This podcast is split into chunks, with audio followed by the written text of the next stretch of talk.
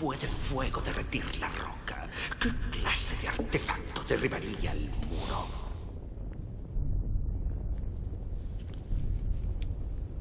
Si logramos abrir brecha, el abismo de Helm caerá. Aún abriendo brecha, haría falta una innumerable multitud, miles para asaltar el patio. Decenas de miles. Mi señor, no existe tal ejército.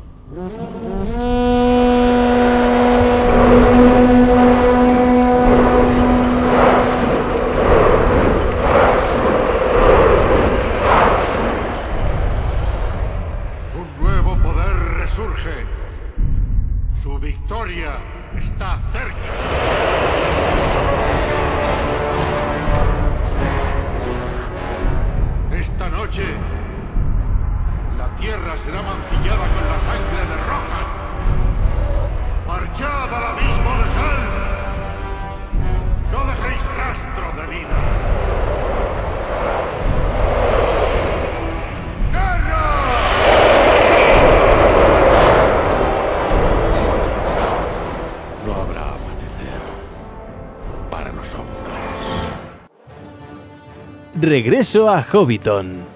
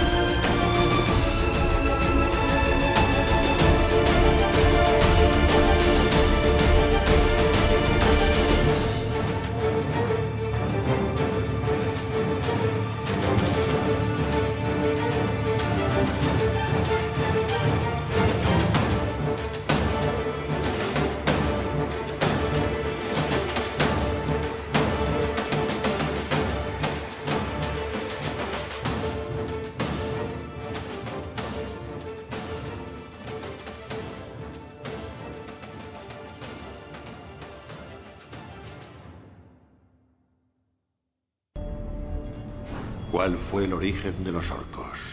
Dime, ¿sabes la respuesta? Fueron elfos antaño, capturados por los poderes oscuros, torturados y mutilados. Una ruinosa y terrible forma de vida.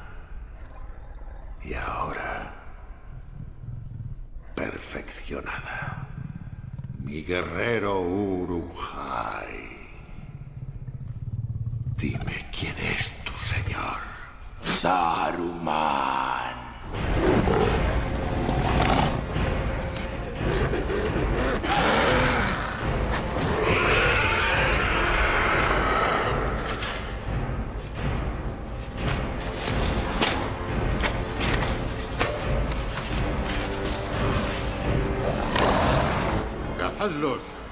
No paréis hasta encontrarlos.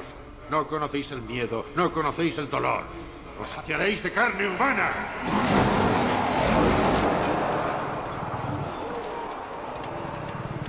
Uno de los medianos carga con algo de gran valor. Traédmelo con vida. Y de una pieza. Matad al resto.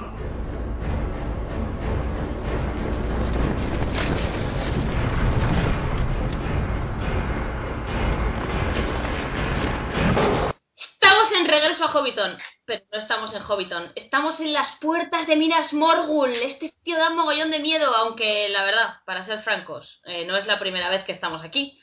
Eh, pero nos troleó nuestro programa, y nunca mejor dicho, porque de esto va este, esta mesa redonda de hoy, de orcos, de troles, de, de dragones, de todas las criaturas oscuras, viles, malvadas, sucias, que están en la Tierra Media. Vamos a, dar un repaso por casi todas, pero no lo voy a hacer yo sola porque yo nunca habría venido sola a este sitio tan oscuro y tan, tan peligroso. Eh, me acompaña el señor de este castillo, eh, el rey brujo. Bienvenido. Saludos desde las sombras. Le acompaña su una acompañante que no te mereces, rey brujo, no te mereces, porque es la única luz que brilla aquí en Minas Morgul. Hola, Estelwen, ¿qué tal? Hola, ¿qué tal? Buenas noches. Me aparta las tinieblas, como siempre. Qué fastidio. y, eh, y una persona muy conocida por todos nuestros oyentes, nuestro profesor de Cuenya, que ha dejado la pluma, ha cambiado la pluma por la espada para venir a defendernos aquí, eh, a, este, a este castillo sombrío. ¿Qué tal, Eleder? ¿Cómo estás? Sí, muy buenas. Como dijo Terry Pratchett, la pluma puede ser más poderosa que la espada cuando la pluma es lo bastante grande y afilada y la espada lo bastante pequeña. Muy buenas. Muy buenas. Bueno, vamos a empezar esta mesa redonda que tengo que decir ha tenido mucho éxito en las redes. Hay mucha gente que nos ha preguntado cosas. Vamos a intentar responder a todo lo que podamos. Vamos a hablar de orcos y, vamos a intentar no dejarnos nada en el tintero. Eh, yo creo que el principio es por donde tenemos que empezar y el principio de todo esto son los, los orcos, ¿no? Que son los más numerosos y los mm, principales esbirros de- del Señor Oscuro. Eh, hay mucha gente que nos ha preguntado por el origen de los orcos, yo creo que habría que empezar por ahí. Eh, tenemos algunas cuestiones que nos han lanzado la gente en Facebook. Eh, Venceslao Berriel Felipe, por ejemplo, nos dice, siempre me he preguntado de dónde vienen los orcos, es decir, está más o menos claro que son elfos corrompidos, pero cómo se multiplican. En las películas de Peter Jackson se ve cómo los uruks literalmente se fabrican y me parece, y, pa- y parece, ¿ah? Y me parece las tesis que quizá más se acerque a cómo se crean los orcos. Pero sin embargo, Volgo es hijo de Azog. ¿Significa esto que Azog lo fabricó personalmente? ¿O simplemente hay orcas y orcos se multiplican de la misma manera que las demás criaturas de la Tierra Media? Bueno, eh, vamos a ver. Mm, Gema Martínez Jiménez nos dice algo muy parecido. Si no recuerdo mal, en el Silmarillion cuentan cómo Melkor hizo los primeros orcos con elfos corrompidos, esclavizados, torturados y con su sangre también mezclando elfos y enanos, creo. Eh, hay una cosa clara que ya hemos dicho en este programa varias veces. Solo hay una, mm, solo hay una entidad capaz de crear vida en la Tierra Media y ese es Eru Ilúvatar. Nadie es capaz de crear vida por su cuenta. Por lo tanto, es imposible que Melkor crea los orcos de cero. Chicos, adelante.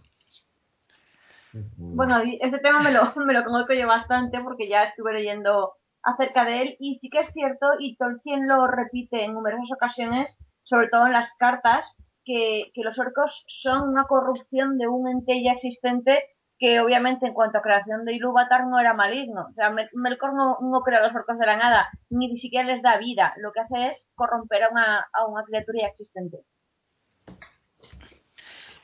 Sí. Esto, Y, y bueno, el, lo- el tema del- de los elfos, del tema de que sean elfos corruptos, es porque efectivamente en el Silmarillion aparece, en la- aparece un, un fragmento en el que dice que dicen los sabios de Eresea que todos los Kendi que cayeron en manos de Melkor fueron puestos en prisión y por las lentas artes de la crueldad corrompidos y esclavizados. Y así creó Melkor la raza de los orcos. Eso por lo menos es lo que pone el Silmarillion. uno de los problemas con los textos de Tolkien, problemas o, o bueno, o, o cosas interesantes, es que Tolkien iba cambiando de idea. Iba, según, según le surgían dudas con una forma de ver algo, con un concepto de su obra, pues la, la cambiaba.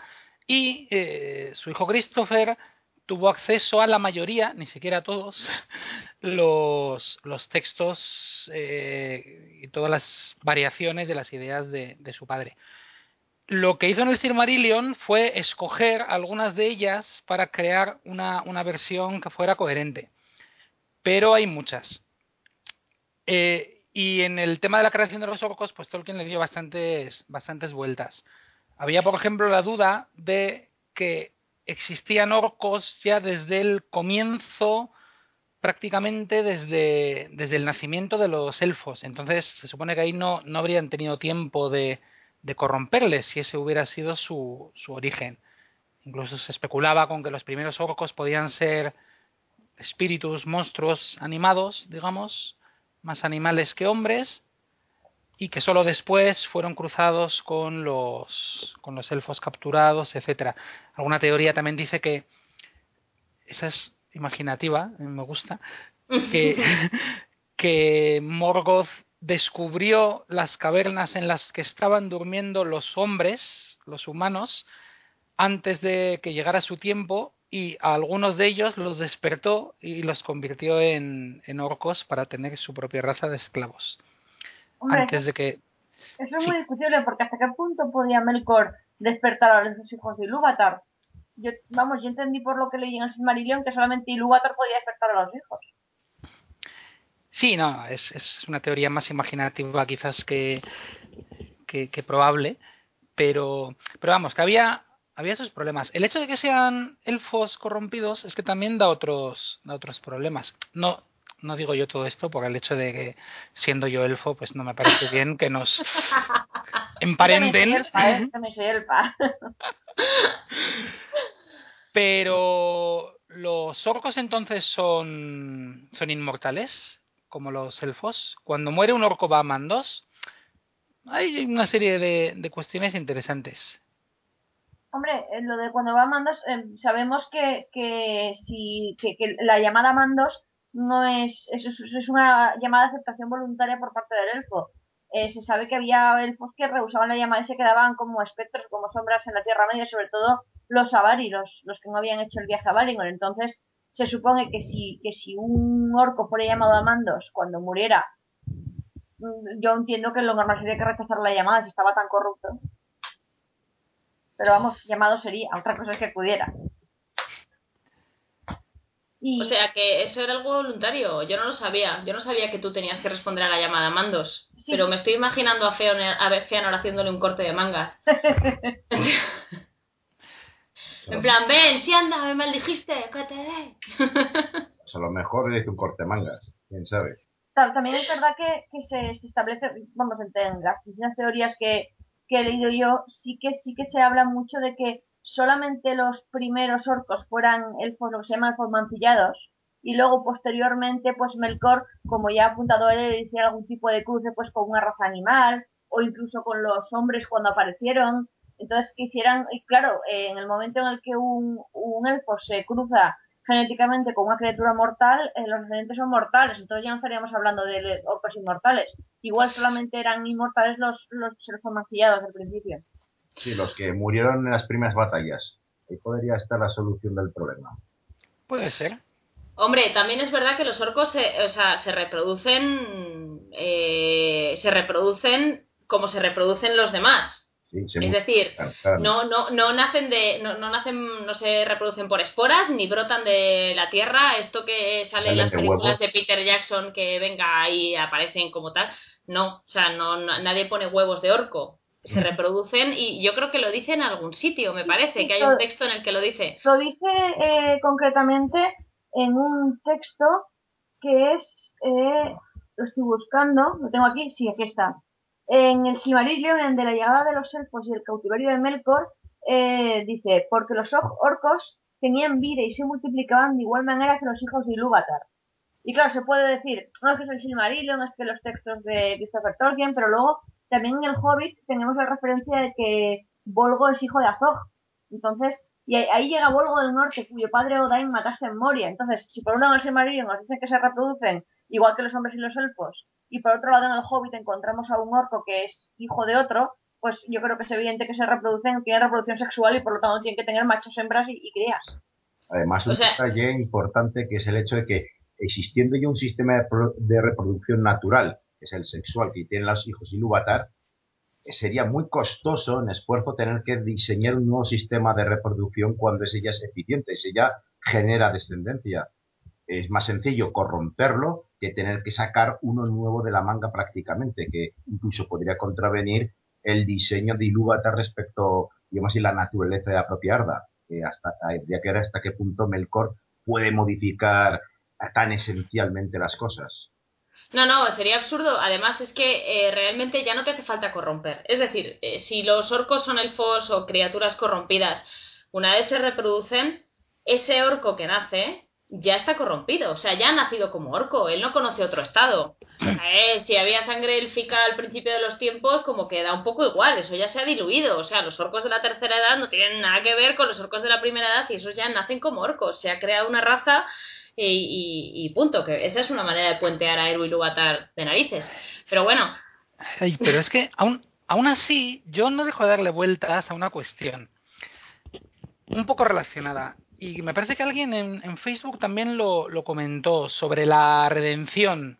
¿Son, ¿Son los orcos seres redimibles? Eh, ¿Se podría, podría, podría, haber un, orco bueno, un orco arrepentido? Si partimos de que... A ver, es que aquí partimos de, cuestiones también filosóficas y, un poco eh, teológicas, ¿no? Partimos de que los seres vivos pensantes son hijos de Ilúvatar, entonces se supone que tienen, pues eso, sus, su- sus derechos y su alma y tal. Son los. O sea, si los orcos tienen ese alma, porque claro, eh, Morgoth no, se la ha podido quitar, aunque la inmortalidad efectivamente sí, sí ha podido ser por, por medio de cruces. eh, entonces son, son seres que deberían merecer efectivamente la posibilidad de redención. Sin embargo, sabemos que en todas las batallas, por ejemplo, en la última batalla, cuando, cuando acaban con, Morgo- con Mordor, me parece que se dice que a los Haradrim y compañía y orientales se les se arrepintieron, entonces se les dieron unas tierras para que estuvieran fuera de toda influencia maligna, etcétera. Pero a los orcos se les cazó como animales. Lo cual, O sea- mm, según dice el propio Tolkien, podría haber, bueno, no en el libro, pero por lo que se desprende de sus palabras, podría haber sido un, error de los, de los buenos, porque en, la, en las cartas, concretamente la carta número 153, eh, comenta Tolkien, eh, estuve a punto de escribir acerca de los orcos irremediablemente malvados, pero eso sería ir demasiado lejos, porque aceptando y tolerando su hechura, necesaria para su existencia concreta, aún los orcos se volverían parte del mundo, que es de Dios y en última instancia bueno. O sea que él acepta que los orcos puedan, aunque sea muy difícil, acepta que mm, pueden ser redimidos en el sentido de que en cuanto a seres que en última instancia son criaturas de Dios, no están más allá de la redención. Bueno, porque al final ellos tienen conciencia. O sea, y tienen su. Joder, ¿cómo decir esto? Ellos pueden, ellos, se eh, ellos tienen su moralidad y ellos se replantean algunas situaciones. O sea, vemos a orcos, eh, vemos sobre todo en El Señor de los Anillos, orcos pensar por su cuenta y plantearse si lo que están haciendo está bien o está mal. Tienen su propio código ético, que a lo mejor no se parece en nada al de los hombres o al de los elfos, pero lo tienen. Con lo cual, Que justamente respecto a esto, sobre si se parece el código ético al de los hombres o al de los elfos, hay un, un apunte bastante importante en las, yo creo que es decisivo, que es en las dos torres, en el, en el momento ese famoso al final, el, el cliffhanger de la Doctor, que todos nos quedamos mordiéndonos las uñas, en el que Frodo ha sido eh, picado por ella la araña. Eh, Sam lo, lo encuentra una patrulla de orcos, Sam está escondido y en la conversación. Y hay un momento en el que, en el que Shagrat y Gorbach, que son los dos capitanes orcos que lo encuentran, eh, hablan de que mm, si, la, si la araña ha sido herida y ha huido y ha abandonado a Frodo ahí, es que a Frodo, a ese personajillo, tenía que acompañarle alguien más que ha huido. Y entonces dicen que se ha podido eh, atacar ahí a la araña y herirla, que sin duda debe ser un gran guerrero elfo. Y, sí. Gorbach eh, dice, es posible el, eh, que, no, he- que no haya tenido nada que ver con el verdadero da- mal, hablando de Frodo. Luego dice, en todo caso, el gran guerrero de la espada afilada no parece haberle dado mucha importancia, dejarlo allí tirado, típico de los elfos. Yo creo que es, es muy significativo que, que Gorbach tenga una moralidad según la cual está mal dejar tirado a un compañero que además es una moralidad que es la misma que la de los hombres y los elfos, porque si tú le preguntas a un hombre, un elfo, un enano, a, a quien sea, todos te dirán que está mal dejar tirado a un compañero. Es decir, que el mero el hecho de que los de que los eh, orcos eh, actúen mal no significa que no sepan distinguir el mal del bien. Hacen una elección consciente, tienen libre albedrío y pueden comprender el concepto de moral y elegir libremente. Que todavía vamos a acabar aceptando esa teoría de que Aragorn realiza un genocidio cuando decide atacar a todos los orcos. Hombre, genocidio, a ver, ¿hasta qué punto? Eh, hay que entender una cosa, los, los orcos estaban muy corruptos eh, como, como raza, como sociedad, a- aunque a, a lo mejor, quién sabe, a lo mejor si alguien hubiera cogido un bebé orco y se lo hubiera llevado a un poblado de hombres o de elfos siendo una cría, pues igual se hubiera criado como, como un, un hijo ilúvatar normal y corriente, como una persona normal. Bueno, Pero teniendo en cuenta que todos los orcos son eh, seres que han nacido en, en poder de, de Sauron o de Morgoth y desde su más tierna infancia han estado eh, machacados y, y totalmente dirigidos a ser eh, agresivos, a ser violentos, a ser malvados, tampoco se ha hecho nunca el experimento, porque es una tierra media, no consta que se haya hecho nunca el experimento de criar a un orco pequeño en un entorno eh, amable para ver qué pasaba. Bueno, es que de hecho, de hecho los orcos eh, no siguen a Sauron porque porque le amen, le siguen porque le temen. ¿Cierto? Le temen y le O sea, odian. creo que le temen y le odian. Y, o sea, es, es- mm, hay una diferencia, hay una diferencia entre seguir a Aragorn a las puertas de a las puertas de Mordor porque le adoras y crees en él y y sabes que vas a palmar, pero te da igual que ir a la guerra porque te da más miedo el que viene dándote con el látigo detrás que los que están delante con las picas. Y además hay que tener en cuenta un concepto que es, parte muy moderno, pero, pero aquí se puede aplicar, que es el de la propaganda, en el sentido de qué sabían los orcos o qué creían saber sobre los pueblos libres. Porque, por ejemplo, cuando Gorbach dice eh, ha dejado tirado al compañero típico de los elfos, da a entender que él, cree que los elfos son, son malvados o que dejan tirados a los compañeros o que no tienen compasión. Quizás eh, a ellos Sauron les estuvo diciendo, no, es que son seres asesinos, son malvados, os matarán a todos. Claro, como nunca se, se, se ve el punto de vista de un, elf, de un perdón, de un orco, ni se ve lo que pensaban los orcos, realmente yo creo que podría ser muy bien que, que Sauron en su lugar tenientes y Melkor antes los, les hubieran adoctrinado con que los pueblos libres eran monstruosos, que los iban a matar a todos porque eran malos y que había que acabar con ellos. Sí, luego me gusta una, una, vamos, una historia, un pasaje, no recuerdo en qué libro es, en el que, pues quizás también en las dos torres, lo, eh, uno- unos orcos están hablando de cómo, y Frodo y Sam les oyen, ¿no? Están hablando de cómo, eh, jo, qué rollo aquí a la guerra y tal, con el jinete negro. Y dice, jo, qué guay, ¿te acuerdas de aquellos tiempos en los que estábamos con los muchachos? Me parece que dice. Sí, y sí, vamos sí, por ahí haciendo nuestras correrías y asaltando aldeas y no, no, no dependíamos de nadie y vivíamos ahí bien. Y es, es, es un episodio muy curioso, que además no- nos indica otra cosa muy interesante, que es que, está hablando de, de cuando no había Señor Oscuro, ¿no? Por decir así. Claro. Mordor se levanta como el nigromante, pues hace, pues eso, ciento, ¿qué sería? 150 años, 160, antes del, del de los Anillos.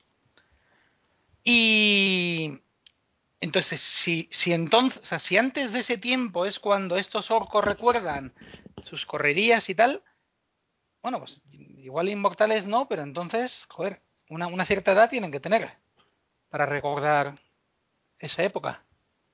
Y eso, y si, no, si es que no recuerdo más atrás, porque ahora mismo me viene un pasaje a la cabeza que no, no tengo el libro delante en este momento, el de, el de, los, el de las espadas, cuando eh, Frodo y Sam escriben espadas de, de creo que son de élficas de Gondolin y ellos las reconocen. Ah, sí, efectivamente. Sí. ¿Se acuerdan de ellas? No sabemos, no sé muy bien si es porque han oído hablar de ellas o porque se acuerdan. Ya, pero claro, efectivamente.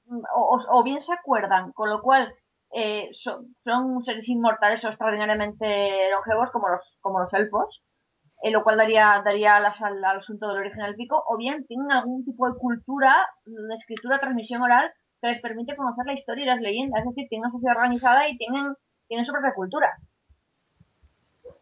Hombre, tienen su lengua, puede haber tradición oral. Perfectamente. No, pero además Que incluso, no- incluso escrita, incluso escrita porque Eso ya ni idea, no sé si hay una. Eso ya ni idea, o sea, de verdad, Sí, ahí hay- no tengo ni idea. sí que la hay, porque además que, que fue él el que comentó el, el tema, refrescame la memoria, creo que tú estás más puesto que yo en esto, en la escena que hay del Hobbit, en la que, en la que un, un- creo que Sí, Santoga no. escribe algo, ¿no? Sí, No, bueno, exactamente lo que quieres, lo que estáis hablando es que me parece fue la batalla de Moria que Az- Azog, de, no sé si es Azog el que devuelve la cabeza del padre de, de, de Thorin, escrito Azog sobre, sobre la frente, para indicar que le ha sido el que lo ha sí, O no, sea, el sabe escribir su abuelo. nombre. No me acuerdo Una vez- es el abuelo. una vez Eh, hicimos- El, pa- el padre, el padre de Thorin. El padre de Thorin es al que le cortan la cabeza. no, una vez hicimos en la en, en la O universidad. no, no, no, no, espera, no, es el abuelo. Le cortan la abuelo. cabeza al abuelo. Al padre se lo llevan por ahí Sí, el, no, abue- el padre estaba prisionero en, Gol, en Sí, sí, sí, sí, sí. El, Eso el es. padre es el que recibe la cabeza. El padre recibe la cabeza, sí, de Navidad. Eso es lo No, que ver. dio este dolor. Y ahí Una vez- Azog sabe escribir, porque sabía escribir su nombre eh, encima pues, en una, en una escritura entendible por los enanos, usando posiblemente sus runas, para, para poner su nombre y decir, mira, he matado a tu padre, fastídiate. Y entonces el padre de Thorin se vuelve loco de dolor porque su queridísimo padre, el río bajo la montaña, ha muerto a manos del tío y perverso Azog. Lo cual me ha- tengo que recordar de hacer un monumento por haber hecho un gran servicio para el mal. Sí. Una vez hicimos en la Universidad para- un menor que se, ha- que, que se mencionó también en, en los comentarios en Facebook, hicimos un, un estudio sobre literatura orca, ¿no? Y se hizo un, estudio de corpus, que es como se llama en filología, a analizar toda la literatura orca que había ex- existido en, en la historia conocida de la Tierra Media, to- todas las veces en las que un orca había escrito algo. Entonces se llegó a la conclusión de que el corpus de literatura orca eh, se componía de una palabra, que era esta, la palabra azo, escrita en eh, la cabeza de tal. Y era lo único que se sabía que un orco había, había escrito. Y además es curioso porque estaba escrito en lengua, en runas, en runas de los enanos. Y, y además, políglotas, ¿eh? claro, y además parece que lo había escrito el propio, el propio Azog. Porque en las sociedades guerreras normalmente los líderes no son los que saben escribir. Eso se lo dejan pues a los, Los escribas. y a los eruditos ahí cutres que no saben pelear.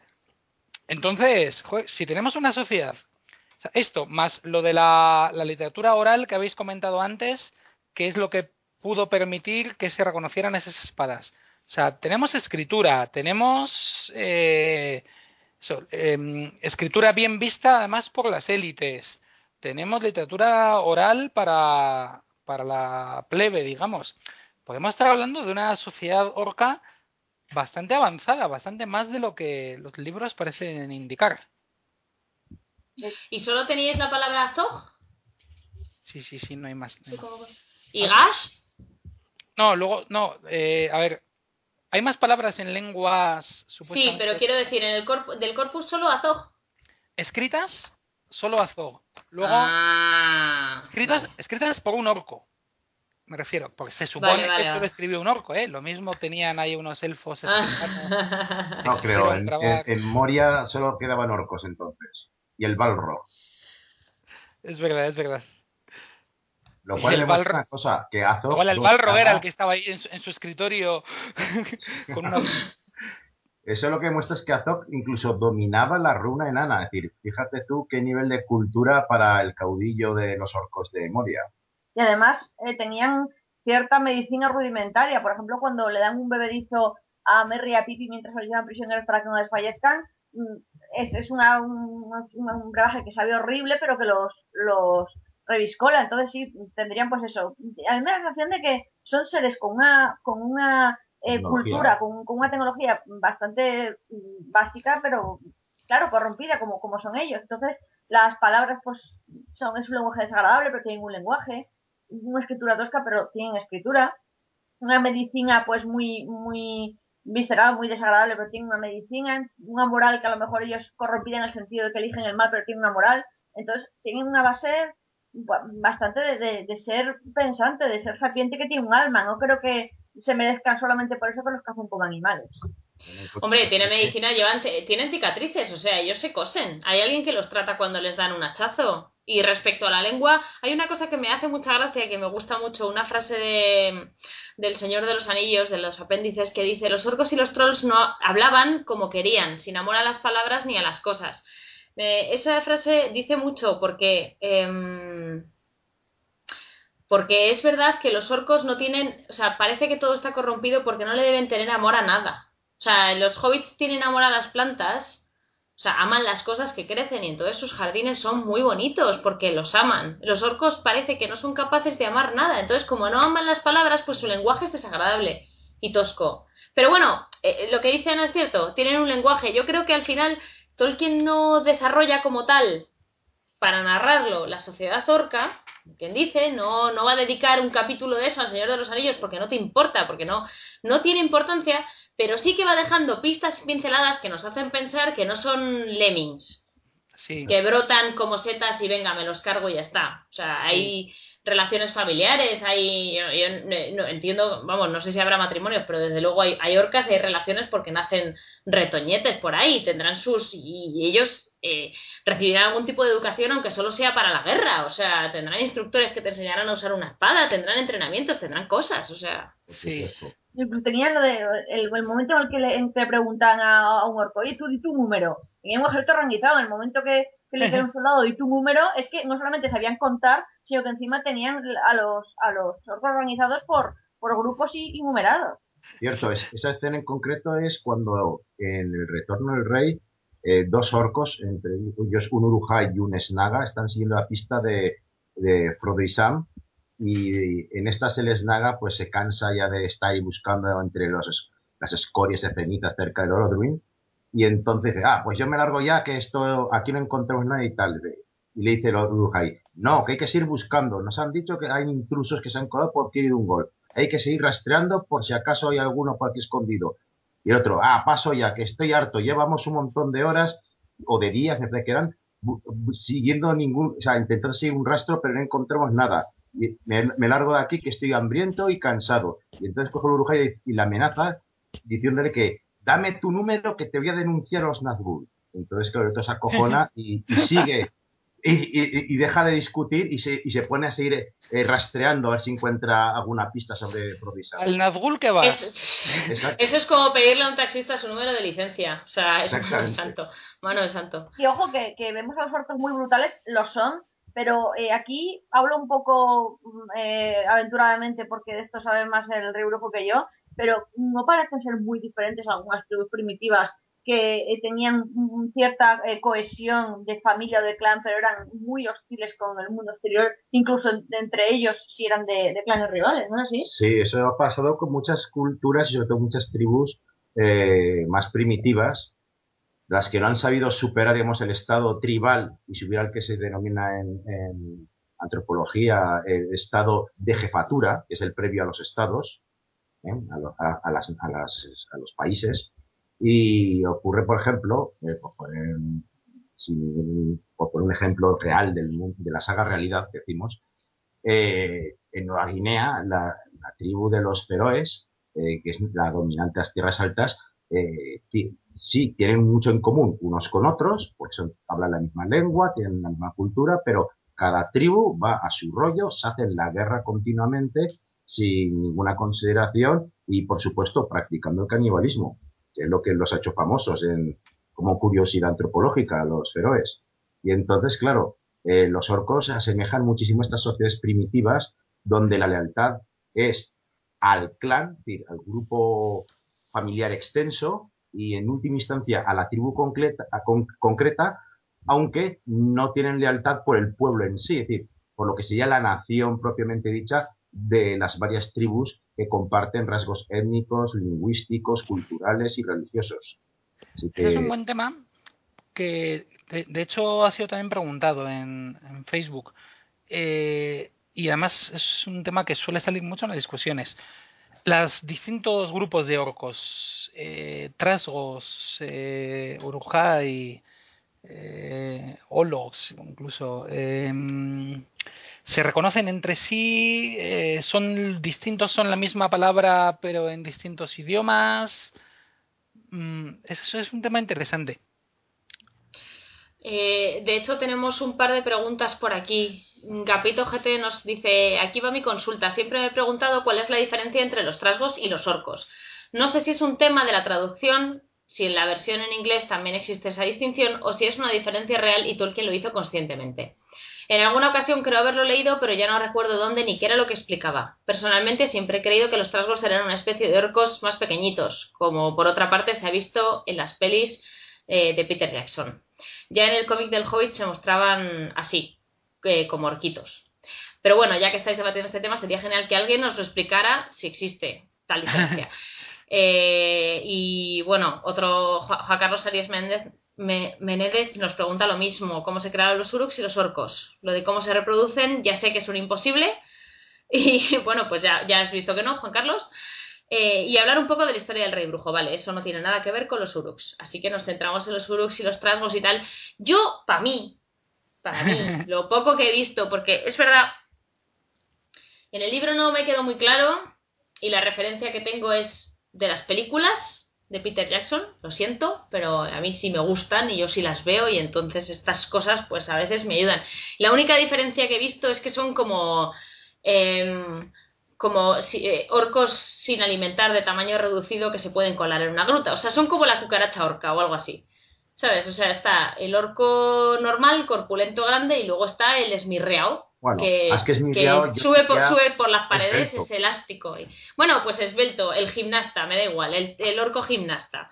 Me da lo mismo. Ah, pero la cosa es, la cosa es compleja no compleja en el sentido de yo os lo voy a explicar, sino compleja en el sentido de mm, no es posible. No os lo puedo explicar. No es posible darle un orden. No, vamos a ver. Eh, orco es una palabra que Tolkien saca del anglosajón, que significa eh, monstruo. Parece que está relacionado con muy antiguamente con Orcus, que es el como el dios del infierno en la mitología clásica, las ballenas asesinas, las orcas, bueno. Y, y goblin, pues bueno, pues es eh, también palabra de, inglés antiguo. Eh, al principio se ve claramente una, distinción eh, complementaria. O sea, en, el Hobbit siempre se habla de goblins, en el Señor de los Anillos casi siempre se habla de orcos. Incluso en el Hobbit nos encontramos con que cuando aparecen esas famosas espadas de las que llevamos tiempo hablando y los goblins... y Orchrist. Claro, es hendidor, eh, hendidora de trasgos, pero es que su nombre es Orcrist, que viene del élfico de Orc y Rist. Rist es hendil clavar y, y Orc, que es orco. Entonces, ahí ya y ellos la reconocen, o sea, la traducen como hendidora de trasgos, de goblins, ¿no? Entonces, Veo que no te has dejado la pluma en casa al final. siempre, siempre lleva uno. vale, entonces, en principio es... Parece que son sinónimos. Se suele usar más goblins en el Señor de los Anillos, en el, en el Hobbit. No se sabe si por estilo. Se suele decir que es porque Goblin era efectivamente esos orcos más pequeños que estaban en el norte. Sin embargo, eh, existen también trozos de los libros en los que parece que los goblins en realidad son orcos más grandes que los que el resto de orcos. Sea, como sea, yo entendería que Orco y Goblin es lo mismo, porque además en el, hay una cosa que, me, que a mí me llama la atención en el prólogo del Señor de los Anillos, que es cuando se, se cuenta cómo el anillo llegó a manos de Bilbo, que es la historia que, que se cuenta en el Hobbit, donde, como bien dice Eleder, se habla sobre todo y principalmente de trasgos, y ahí cuando, cuando en el prólogo del Señor de los Anillos se habla de cómo el anillo llegó a manos de Bilbo, eh, Tolkien escribe, el grupo fue asaltado por orcos en un alto paso sobre las montañas nubladas, en el camino hacia las tierras ásperas, y sucedió que Bilbo se perdió un tiempo en las profundas negras minas subterráneas de los orcos bajo la montaña. Entonces, todo ese capítulo que era el, el- la cueva de los trasgos en el, en el Hobbit, aquí en el prólogo del Señor de los Anillos, Tolkien habla de, de la cueva de los orcos. Que yo creo Sí. que más bien fue una, una evolución de, del término, como, como ya se ha comentado, de Tolkien eh, era un, un lingüista, evolucionaba mucho el lenguaje. eh, al principio el Hobbit ni siquiera estaba pensado en, en ser continuado como una, como una trilogía ética ni nada de eso. Entonces yo creo que fue una evolución del lenguaje y que, y que en realidad son sinónimos. Sí, pero mira, por ejemplo, en eso en- tengo aquí la cita en las dos torres, hablando de los Urujai de Saruman, y los llama goblins, los llama trasgos.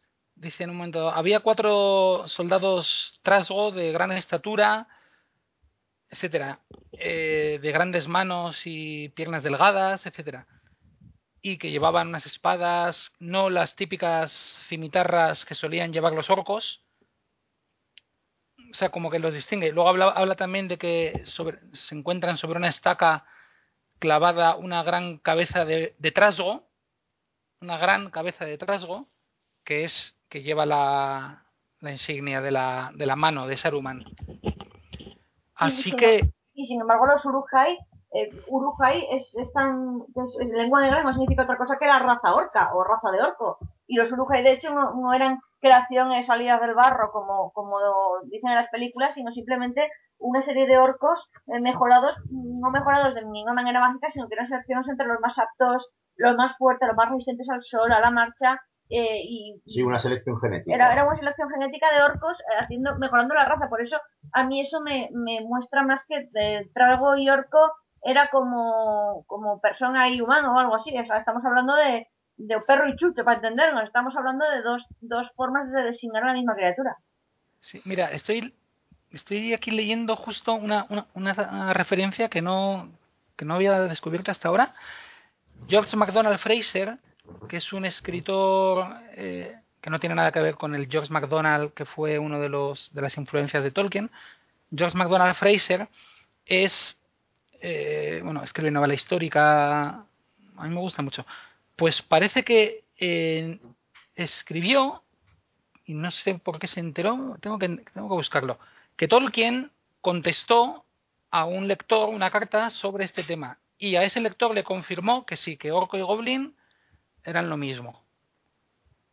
Tengo que. De tengo que hecho, enterarnos. Orco y Goblin, ¡Hala! de hecho, Orco y Goblin a lo mejor se trata de eh, denominaciones de carácter localista para una, para una misma especie, aunque a lo mejor tengan algún pequeño rasgo distintivo, eh, como, como puede ocurrir eh, en, en la zona de Bélgica, que tenemos a balones y flamencos que básicamente se distinguen, que unos hablan holandés y otros francés. Sí, Pobrecito, no, pero. flamencos han hecho para que los compares con orcos. no, pero sí. Lo que pasa es que si, si no se usa. Goblin tanto para los orcos más pequeños del norte co- como para los Urujai, pues uf, ya, ya empezamos a, a pensar que no, que, que esto realmente. O sea, se usa una palabra u otra pues dependiendo de lo que sea, pero. Pero que viene así. Que viene así lo mismo. Una, cuestión, los esos rasgos que eran grandes y tal que has comentado, eh, ¿de qué grupo forman parte? ¿De la hueste de Mordor que vino a echar una manita Ah, los es que eran de Saruman. o eran de Saruman? Ah, de Saruman. Es que esto es lo curioso. ese es el detalle, porque a lo mejor Saruman reclutó sus orcos de los de las montañas nubladas, que son los que tiene a mano. Y entonces por eso recibe el calificativo de trasgos, como para distinguir que son los orcos de las montañas nubladas respecto a los orcos propiamente dichos, que son los de Mordor y fortalezas afines que se nutren de, desde Mordor de efectivos. Entonces ahí podría estar la explicación de por qué Tolkien emplea eh, en el original trasgo en, un caso y orco en otro, ¿eh? al margen del hecho de que los del norte, los de Gundabad, la Puerta Trasgos y otras localizaciones eh, recibirán el nombre de Trasgo, tanto en el Hobbit como ocasionalmente en algún punto del Señor de los Anillos, como referente, digamos, a, la obra anterior. Así que podría tratarse de lo que he dicho antes, de una terminología localista, de, más que de distinción auténticamente racial. Luego también tenemos otra como los hobgoblins o los obotrasgos. Yo antes siempre pensaba que un hobgoblin, un hobgoblin no era más que un cruce entre, entre hobbit y goblin. Pues, la propia palabra indica. Suena, más oportuno, sí. No, era broma. Pero. tenemos un, oyente justo que nos ha preguntado por eso. Rubio Minero nos preguntaba eh, siempre es interesante analizar cuando Tolkien habla de orcos, orcs y cuando detrás los goblins. Eh, él era tan cuidadoso con las palabras y los nombres. Hace referencia a dos razas distintas. Eh, se refiere a la misma raza con ambos, pero usa un término u otro en función de lo que escribe, tal, no sé qué. Y yo creo que hay alguien por ahí también que nos ha preguntado por y yo creo que han usado la palabra Hobgoblin. Yo creo que lo he visto en algún. Yo creo que algún oyente nos ha hecho una pregunta sobre eso. No, Hobgoblin simplemente Tolkien lo usa para decir un tipo de orcos más grandes y de hecho, Job parece que se solía usar más bien en inglés para cosas más pequeñas, no más grandes. Y el propio Tolkien se ve que luego se dio cuenta de su error, pero ya era tarde. Ya era tarde, había trascendido, estaba en un papel. estaba en una de las servilletas. Sin embargo, sí que hay una, un tipo de, cruce o de, o de raza aparte más definida, que además es esa famosa raza que eh, desarrolla Saruman ahí en plan Doctor Mengele, que son los semiorcos que son las razas que cruzar a orcos con, con hombres. Lo que no sé yo si cruza a un hombre con, una orca o a una mujer con un orco. Creo que es más factible lo de humana con orco porque biológicamente creo que es más fácil conseguirlo, pero e, esa raza, que además no tiene, yo no le he encontrado ningún nombre concreto como Goblin o, o lo único que lo llaman es semiorco, y eso sí que es un, un cruce genético que provoca casi una raza aparte, que son esos, esos seres que son los semiorcos que parecen es, hombres bestiales, hombres rudos y que en realidad son hombres con sangre orca. Pues sí. Madre mía, qué lío. Vamos a seguir adelante porque yo creo que yo creo que de los uruk ya ha quedado y de estas razas yo creo que ha quedado claro más o menos, ¿no? Eh, no sé si tenéis algo más, pero si no, pues lo, podéis comentar al final. Nos han preguntado, en uno de los últimos que nos preguntaban sobre los Uruks y los orcos, también nos preguntaba sobre el rey brujo. Y hay otro oyente, Venceslao Berriel, que dice, en, esta, en relación con el rey brujo me gustaría saber si es conocida la identidad de algún espectro más. Creo que se menciona un oriental, pero de los demás se dice que eran reyes o sabios de los hombres, pero poco más. Eh, sobre el rey brujo, yo creo que debería hablar el rey brujo. Por supuesto, ¿quién mejor para hablar del rey brujo que, el propio interesado? A ver, una autobiografía.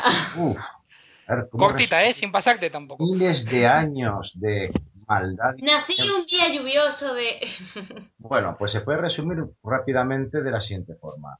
Eh, es conocido por los textos de, del Silmarillion, referente sobre todo a la creación de los años de poder y la caída de Eregion y todo eso que el, eh, Sauron eh, captó para, como secuaces, como lugartenientes principales, a nueve hombres que habían sido eh, grandes reyes, príncipes y sabios de, los, de los, hombres en general, seleccionando tres orientales, tres sureños de Harad y tres hombres del oeste, de Númenor.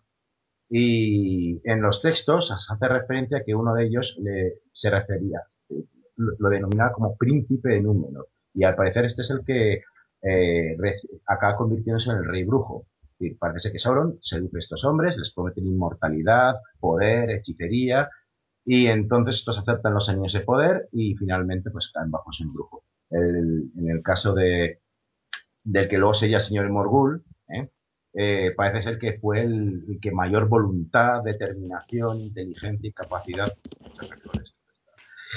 tenía ellos, de tal manera que es el que encomendaba las misiones más importantes y se convirtió en el jefe de los nueve. Y evidentemente y evidentemente eh, esto se tradujo en la creación ya en la tercera edad del famoso reino de Agmar en el cual eh, el Sauron mandó al rey brujo hacia allí para destruir al reino de Arnor y sus tres reinos herederos cuando este se dividió, a Rudaur, Cardolan y Arthedain.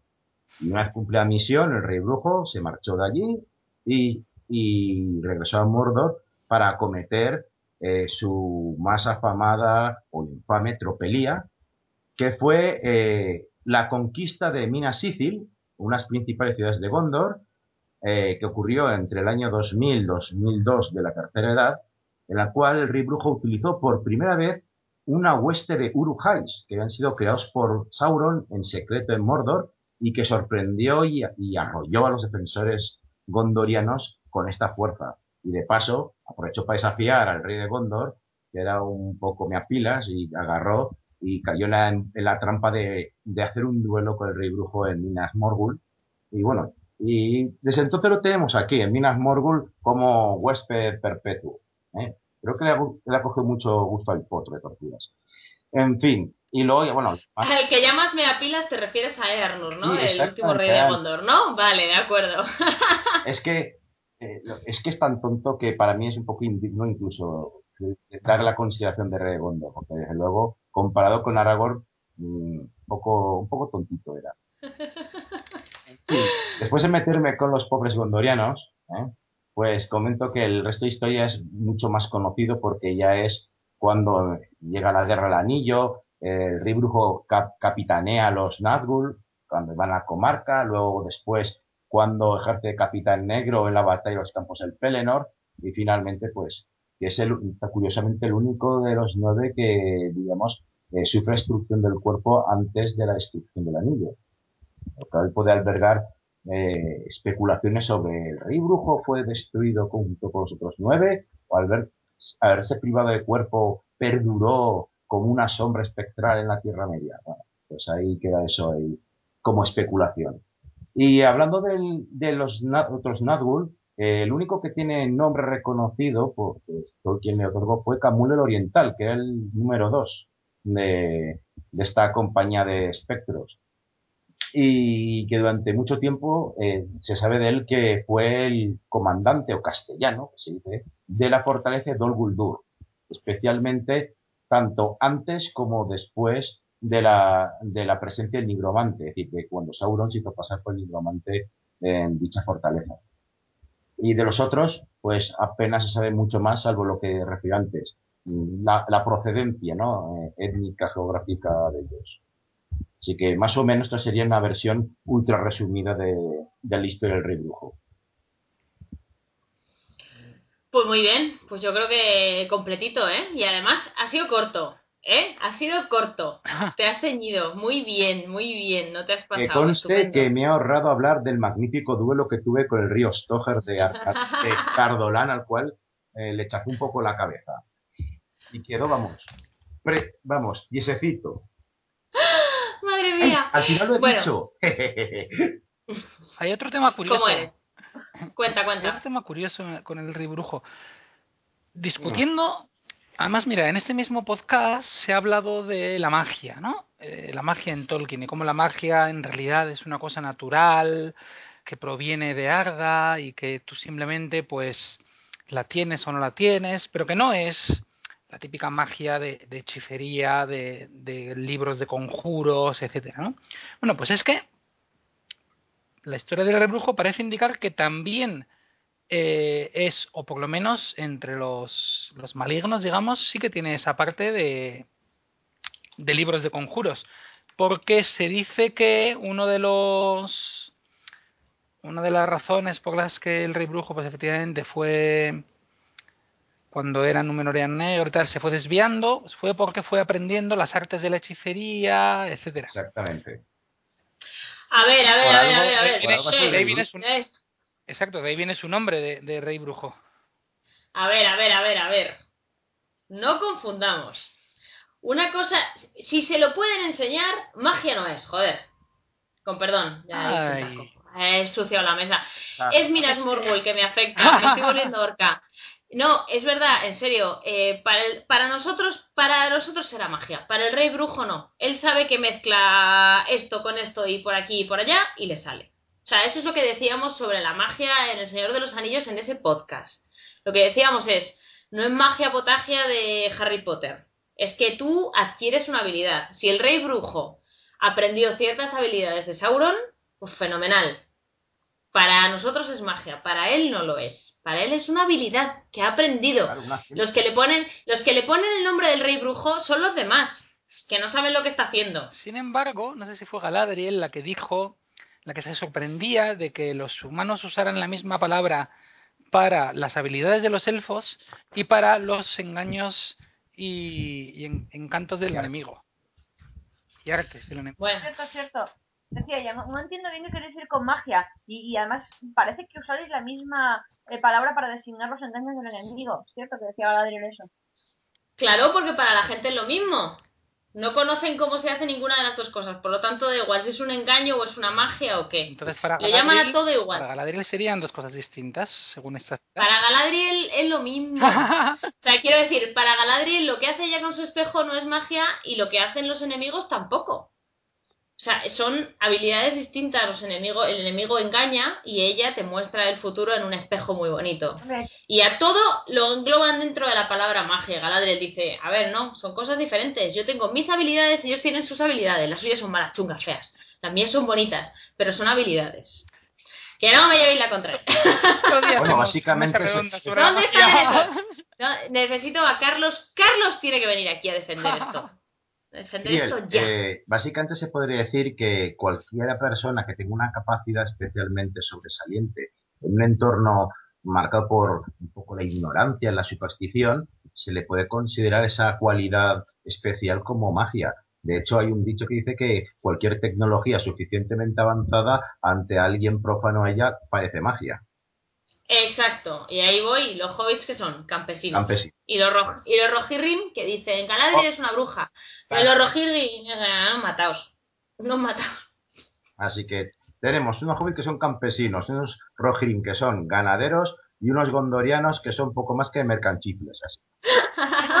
eh, algunos por lo menos sí que sí que tenían cierta magia entre comillas, ciertas habilidades de- por, gracias a su sangre élfica. Por ejemplo, el tema de, la- de los poderes sanadores de Aragorn. Correcto.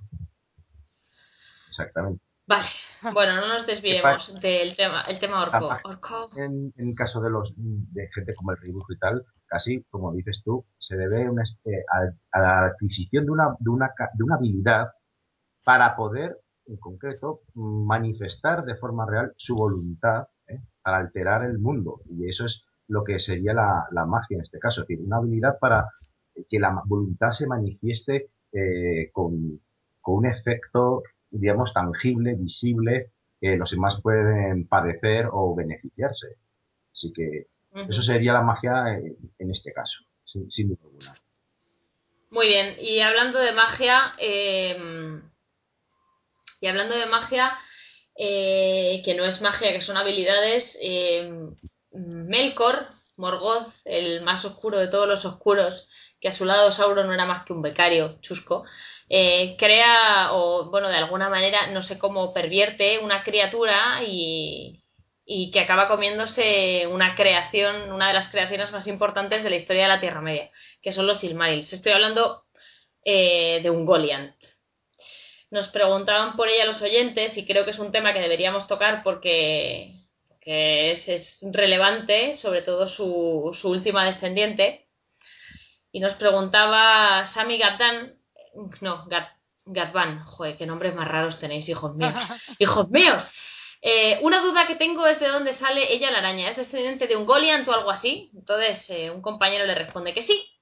Y dice, entonces, ¿cómo es que un Goliant come luz y ella, la araña, huye de la luz? Aquí voy a tomar prestadas las palabras de un elfo amigo nuestro que decía, en este caso el tamaño sí que importa. Y es verdad, en este caso el tamaño importa. Un Goliant es la primera creación de Morgoth en ese aspecto, me parece, en ese sentido creo que es la primera. Es muy poderosa, de hecho se le escapa de las manos y es capaz de engullir la luz y no huir de ella. Sin embargo, ella, la araña, es su ultisísima descendiente, o sea, es la tatara, tatara, tatara, tatara nieta. Y yo creo que yo creo que a la Tierra Media, o sea, el paso del tiempo en la Tierra Media y en las criaturas que tienen esa magia, entre comillas, le pasa factura. O sea, igual que los elfos de la tercera edad no son como los elfos de la primera edad, que eran capaces de cortarle un pie a Morgoth sin despeinarse, bueno, sufriendo, pero se lo cortaban y los elfos de la tercera edad pues caen como moscas delante de Sauron, yo creo que a las otras criaturas les pasa lo mismo. Eh, un Goliant no es lo mismo que ella la araña. O sea, el paso del tiempo y el tamaño, en este caso, también yo creo que han pasado facturas. ¿Sabemos algo de un Goliant? Y el mestizaje. de ella, la araña. No te olvides bien del mestizaje. Porque Es verdad, es ella, la araña, procede del cruce de las hijas de Ungoliant con arañas menores, es decir, con arañas grandes, pero que no, no la procedencia maya, porque Ungoliant era un maya pervertido. Sin embargo, lo de que William se fuera un maya, que en teoría eh, así es, eh, es, da entender el Silmarillion que un Goliath es un maya, tiene un problema, y es que eh, también dice Tolkien, aparentemente contradiciéndose a sí mismo, que, que de todos los mayas solamente Melian tuvo, tuvo hijos. Entonces, claro, si un Goliath es una maya, como que también tuvo hijos. Claro, se refiere a hijos, mm, digamos, con humanos. Y, Yo con humanos, con elfos. habla de descendencia carnal, pero vamos, no, no estoy Es que- segura si se refiere a hijos pensantes o a descendencia carnal. No, es que de todos modos el tema de los Mayar es otro, es otro tema interesante. Yo escribí hace un mogollón de tiempo un artículo sobre cómo los tolkienistas pecamos muchas veces de, de quererlo clasificar todo, ¿no? De tenerlo todo encerradito en sus cajitas con sus nombres y todo muy tranquilo. Y la Tierra Media es mucho más rica que, que todo eso y, y te deja huecos por los que se te escapan cosas que no sabes de dónde vienen ni cómo han aparecido. Eh, eh, no sé si en el mismo Hobbit eh, dice Gandalf que por debajo, por las profundidades, habitan seres que estaban allí mucho antes de que, de que llegara el nigromante. Eh, hay seres como Caradras que dices es el espíritu de un monte, pero qué cosa más rara, tal. ¿Esto qué es? Te pones a, mirar y los, los gigantes de piedra que aparecen en el, en el Hobbit, ¿esto qué son? ¿De dónde vienen? Hay muchos seres que están ahí en la Tierra Media y que parece que tienen una cierta mentalidad maligna, pero que no responden ante... Sí, eso es, que dice, no todos responden... Sí, es en el Señor de los Anillos. Dice, no todos responden a Sauron y algunos de ellos estaban aquí mucho antes que él. Pues mucho antes que él, ¿esto qué significa? Quizás la única posibilidad que yo he visto es, para explicarlo, es que una cosa son los Ainur, que son todos los tipos de espíritus que estaban con los Valar y con los Maiar. Luego, a, los más poderosos de entre los Ainur se los llamó los Valar, a los siguientes más poderosos los Maiar, pero seguía habiendo un conjunto de espiritillos que cuando se creó Arda también fueron ahí corriendo, se, o sea, tomaron ropaje de ropaje monstruoso porque iba con su naturaleza, no sé, y se quedaron por ahí. Entonces, un Golian no llegaría a ser maya en el sentido de que era un Ainu menor, pero que había adquirido mucha mucha fuerza pues por la propia corrupción. O, o es una araña sobrealimentada. O sea, quiero decir, Pues dudo mucho, igual que, dudo mucho que igual que me- pudiera enfrentarse a Morgoth, ¿eh? A ver, bueno, vamos a ver. Tú tienes a los orcos, ¿no? Que son elfos pervertidos y ahí hechos polvo, que Morgoth los ha torturado y los ha convertido en cualquier cosa a su antojo. Bueno, pues puede hacer lo mismo con las arañas, tío. Yo qué sé, no sé. No, si de hecho los sabemos que hay animales a los que se les mm, dio un espíritu. Está el perro Juan, que ayuda a Beren y Lucien. En algunas primeras versiones de los, de los relatos, el propio Sauron era un gran gato. Era el gato Tebildo, que era el lugarteniente de, de Morgoth. Tenemos los famosos dragones, que también se supone que son animales a los que se les imbuyó de un espíritu maligno. O sea que cosas de esas de cruce entre animal y espíritu hay. No te olvides de uno bueno, de Zorondor. Ah, sí, también hay buenos, también hay buenos. Por ejemplo, sí, sí. ¿Eh? No, bueno, sí. Hay en- uno de los en- buenos ahora, a compensar. Efectivamente, sí, sí, sí. De es un- No, bueno, que en definitiva, en definitiva hay muchas criaturas y tampoco hace falta etiquetarlas a todas. Lo que decías tú antes, ¿eh? No, yo creo que al final, efectivamente, o sea, esto no deja de ser una obra. A ver, además a Tolkien le gusta mucho la profundidad, pues no se la quitemos nosotros, ¿no? Dejemos por ahí esos huequecitos oscuros. Tom Bombadil. Oh, ¿qué es Tom Bombadil? Algunos diría que está bien que lo mencionáramos aquí porque era un personaje muy oscuro, porque hay gente que no le cae muy bien. Al menos irritante, que ya es algo. Exacto. Sí, sí. Pero, ¿qué es? Ah, pues hay gente que lo tiene muy claro. Pues yo no, lo tengo claro y además prefiero no, no, tenerlo claro y que sea una incógnita que está ahí y que nos hace darnos cuenta de que siga habiendo cosas que desconocemos en el mundo. Yo creo que es bonito. Sí, también es bonito. Hombre, también están, por ejemplo, eh, los dragones. Es otra medio incógnita. Los crea Morgoth, pero no sabemos cómo. O sea, no. hay teorías y tal, pero no, no, no, no, yo no tengo certeza acerca de cómo creó los dragones y qué clase de espíritus son exactamente, porque eh, ellos también tienen su punto de rebeldía. O sea, creo que Glauron le lleva a la contraria a Morgoth en una ocasión. Antes de que Morgoth considere que esté preparado, él sale de su guarida sin haberse terminado de gestar y le, y le dan de palos. O sea que, rebeldía juvenil. Quiero decir, rebeldía juvenil. Igual que un Golian se revela ante Morgoth, pues el dragón también se revela. Entonces el dragón también es otro, otra incógnita que tenemos ahí. Y nos preguntaba un oyente, de hecho, Raúl Pérez nos dice que, que hablemos de los dragones, por favor, cómo se crearon, se reproducen, etcétera y si las bestias aladas de los Nazgûl podrían ser una especie de dragón menor. Eh, Raúl, me vas a perdonar, no vamos a contestarte esta pregunta hoy porque ahora mismo sabemos un poco de dragones y sí que queremos preparar un programa especial donde lo estudiemos bien y podamos dedicarle el tiempo el tiempo necesario, porque son criaturas que merecen su espacio, ¿no? Pero es, pero bueno, el dragón es, otro ejemplo tipo la araña, ¿no? Pues... Sí, pero hay un detalle a tener en cuenta en el caso de un Golián un Goliath eh, tiene una característica, que hace pensar que se trata de un maya, o el detalle que Morgoth, eh, cuando la utiliza para destruir los dos árboles, roba las gemas de la fortaleza de Feanor, incluyendo los Silmarils, y luego, como pago por la ayuda, para, compensarle y premiar a un Goliath por el buen servicio, le entrega las joyas y esta las devora y se hace más poderoso y más fuerte, tragándose las joyas y la luz que brilla en ellas, hasta que discuten porque quiere reclamarte los Silmarils, Morgoth eh, tiene que recurrir para, para espantarla a la ayuda de los Balrogs. O sea, por favor, los Balrogs son mayas de fuego, demonios terribles. O sea, hizo, falta un grupo de Balrogs dirigidos por Godmog, el más grande de todos ellos, para latigazos, usando los látigos de fuego, expulsar a un Golian que estaba ahí fastidiando e intentando morder a Morgoth. Así que no se trataría tanto de un animalito engrandecido, ¿eh? hipervitaminado, porque si no, ya me contarás por qué le costó tanto a los elfos, incluido a Fingolfin, acabar con Morgoth. En este caso, el pobre Fingolfin, pues acabó un poco, ¿cómo decírtelo?, aplanado, ¿no? Eh, dimensionado. Acabo como un tranchete. Pues nos preguntaban sobre los Balrog, precisamente Alberto BG nos dice, a mí se me ocurre preguntar cómo llegó el Balrog de Moria a ese lugar. El pueblo de Durin excavó demasiado profundo y lo liberaron, por lo que estaba encerrado en ese lugar, ¿no? Era el único que quedaba en la tercera edad. ¿Quién le encerró allí? ¿Quién se me lanza con el Balrog? Bueno, el Balrog, venga, yo que soy el malo.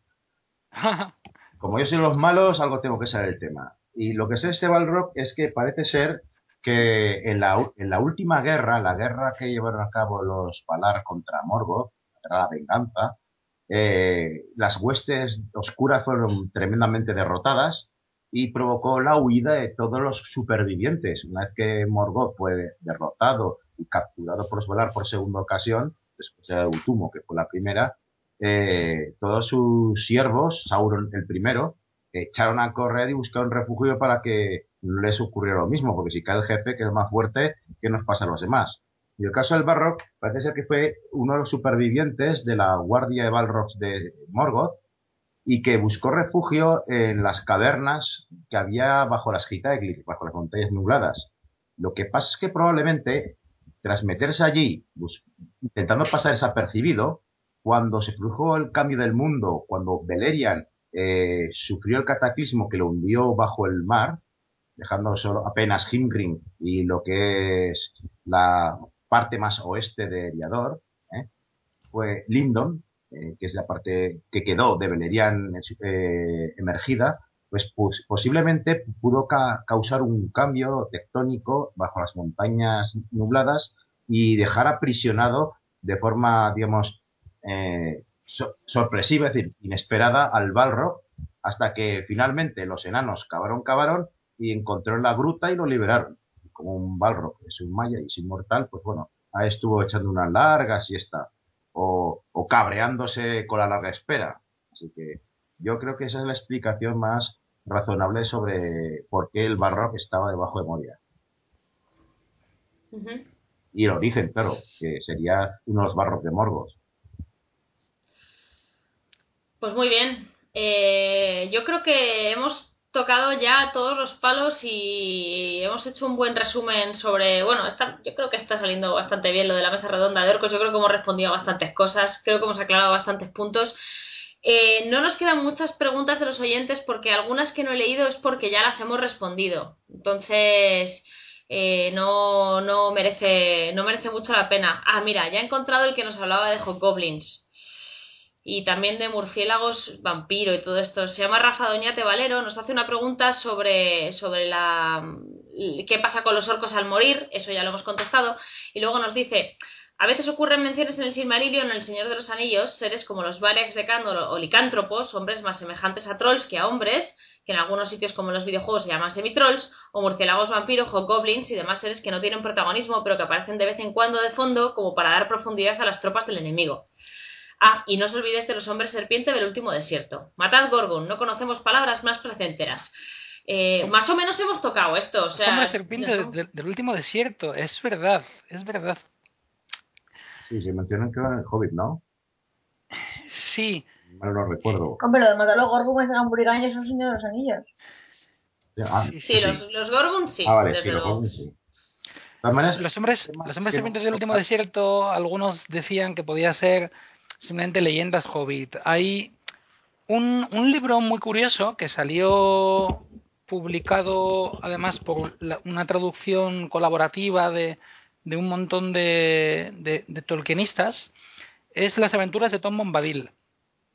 Y en esos son poemas que de Tom Bombadil solo tratan dos, realmente, pero el resto tratan de... Eh, se dice que son poemas que Frodo o Bilbo escribieron, muchas veces cogiéndolos de la literatura oral hobbit.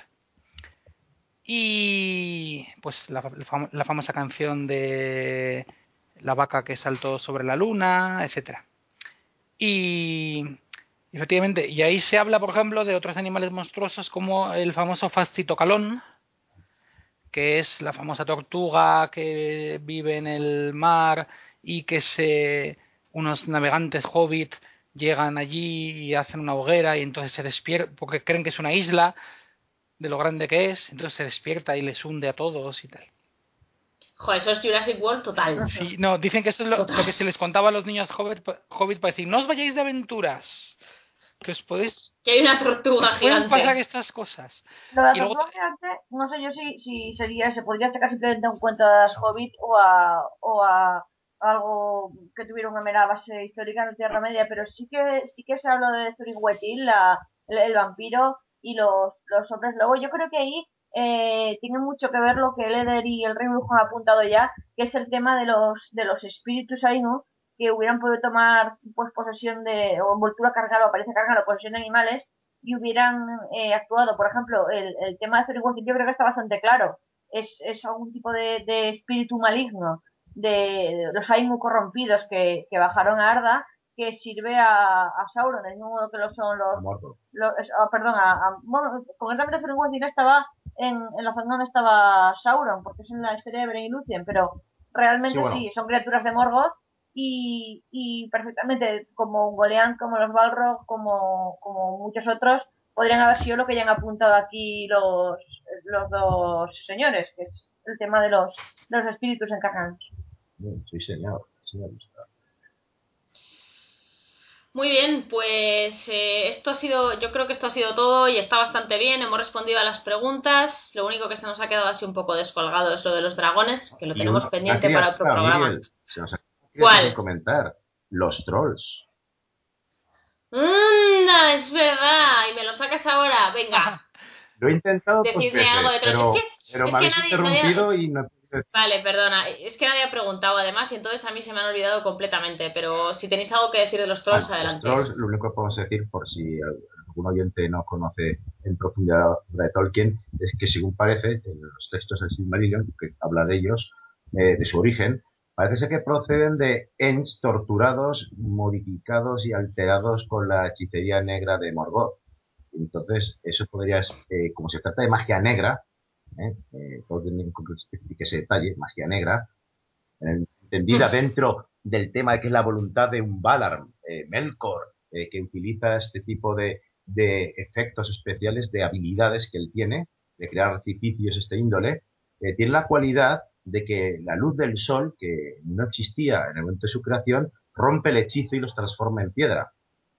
Y eso da la necesidad de que estos seres tienen que vivir cerca de siempre guaridas en las que se tienen que esconder durante el día para evitar que el hechizo se quiebre, se conviertan en piedra y, acabe, y, se rompa, digamos, la burla que, Mor, que Morgoth hizo de Ents y otras criaturas al, al, crearlos. Y de hecho, esto es lo que motiva luego a Sauron seguir haciendo experimentación genética y al igual que crea los Urujai, eh, desarrolla los Olohai o trolls negros que tienen la peculiaridad de no ser tan tontos, porque los trolls son muy tontos, y también de que son capaces de existir bajo la luz del sol. Y de hecho, eh, en la batalla final, ante las puertas de Moranon, eh, hay un combate contra uno de estos trolls negros, que, que parecen como eh, gigantes, eh, por el tamaño y por el aspecto grotesco que tienen.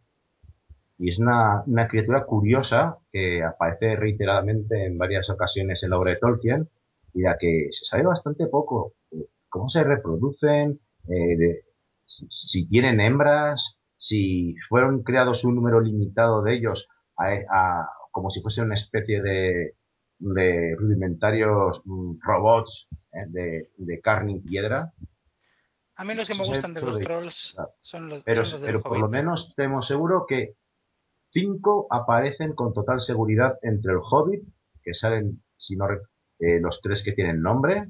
¿eh? Sí, sí, esos son los que molan. Son los que molan. O sea, que es el, se llaman Tom, Berto y Guille. Exactamente. Toma ya. Obviamente lo sabes, ¿eh, Leder? Y luego no, tenemos. No se llaman Grasnak ni Skruk. Ah, tienen encima nombres comunes. O sea, qué, qué, interesante detalle. Y habla la lengua común. Y luego Cuidado. tenemos el troll y, que y una cosa, a la compañía en Moria, que ese es otro, el que casi, el que prácticamente tira la puerta abajo, y luego finalmente en la batalla final frente al Moranon, el orco, eh, digo, el orco, el, el, troll negro, que aparece el Olohai. Y, y no sé si salen en alguno más, en alguna, alguna otra pero no recuerdo ahora mismo que sería más. Así que es una criatura maligna recurrente, pero curiosamente aparece, se sabe muy poco de ellos. Prácticamente el único lugar donde parece que existan de forma más o menos salvaje a su aire es el famoso bosque de los trolls en Rudaur, que se llama así por la abundancia de ellos que hay. En concreto. Pero, que además es, es, un caso especial o curioso porque. Sí, sí, un caso especial. Tienen Iba a buenos sentimientos. el detalle de que precisamente al padre de Aragorn lo mata un troll. Fíjate qué cosa, fíjate qué, qué detallazo. Cierto, cierto. Pero es que además, con todo lo que se dice que si los trolls son una especie de robots malignos que solamente se mueven por el pensamiento de tal. Eh, sin embargo, no sé si es Berto, Guille o Tom, en un momento dado, eh, cuando están ahí con el con Bilbo que le han capturado, no con Bilbo, no, con, con uno de los enanos, dice, va, pero si ya hemos comido, va, pobrecillo, va, venga, déjale marchar, si total, me da pena. Joder. Un... No, cuidado que eso no. Lo, lo, se lo preguntaron a, a, Tolkien en las cartas, además, recuerdo haberlo leído hace poco, eh, leyendo sobre este tema. Y Tolkien dice que no, no es, creo que es, que es Guille el, el, que lo, el que lo dice, no, no estoy segura. Pero el, el troll que lo dice, eh, según el propio Tolkien, no lo decía por pena o por compasión hacia, hacia esa pobre criatura, sino como el que está harto de comida y aparta un plato diciendo no quiero más. Ah, puede ser. Ser. Lo dijo no es que es una aparición mía, es que lo, lo aclara Tolkien en sus cartas. Es que, Mírala. Nuestra, Her- nuestra Hermione Granger. Sí, no, nuestra a ver, enciclopédica Estelwell. No, no, genial, fenomenal. Esta chacla, no, la que él, sabes es el él buen. te ha machacado. no, en esta charla la que sale, la que sabe es Stelwen y los demás hacemos los coros, eso es así. no es Esto es cierto, así. no es cierto. Hombre, No, no, no, Claro que no, sí, no. hombre, claro que sí. Y está muy bien, di que sí. Pues bueno, si nadie tiene nada más que decir, si nadie tiene nada más que añadir, entonces yo creo que podemos dar por concluida esta, esta mesa. Además, yo aquí tengo miedo. Minas Morgul no es mi. No es que rechace tu hospitalidad. ¿vale, Rey Brujo? Pero no me encanta este sitio. Me quiero volver a mi, a mi cómodo agujero hobbit. si es Así con mis cosas. gélido. Encima puedes disfrutar de los gemidos de los prisioneros torturados. ¿Qué mejor sinfonía que esa? Y desde que hay un alfa aquí hemos puesto hasta cortinas. Bueno chicos, eh, de verdad, muchísimas gracias por haber estado aquí. Ha sido un auténtico placer de dioses. Eh, Rey Brujo, Stelwen, Eleder, espero que os paséis eh, otra vez, más Muchas adelante. gracias a ti por contar con nosotros. Siempre que quieras, aquí estamos. Un abrazo. Un abrazo. De hecho, Eleder, tú no te vayas muy lejos porque contigo todavía, todavía tengo tomate. Oh, oh, oh. hablamos, hablamos enseguida de cosas también tétricas y oscuras, como la... Que te vaya. Venga, un abrazo. Un abrazo. Venga, hasta luego. Hasta luego.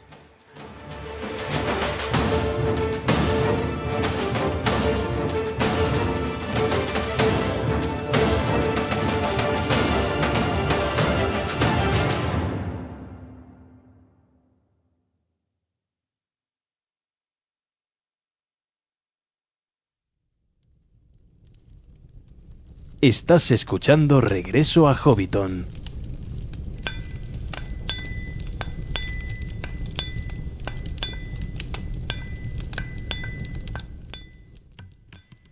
Seguimos en regreso a Hobbiton. Llega el momento de pasar a algo mucho más entretenido que hablar de orcos. Bueno, lo de los orcos ha estado bien, pero son un poco sucietes. Esto, sin embargo, no tiene nada que ver. Cambiamos completamente de tercio. Vamos a hablar de juegos de mesa otra vez.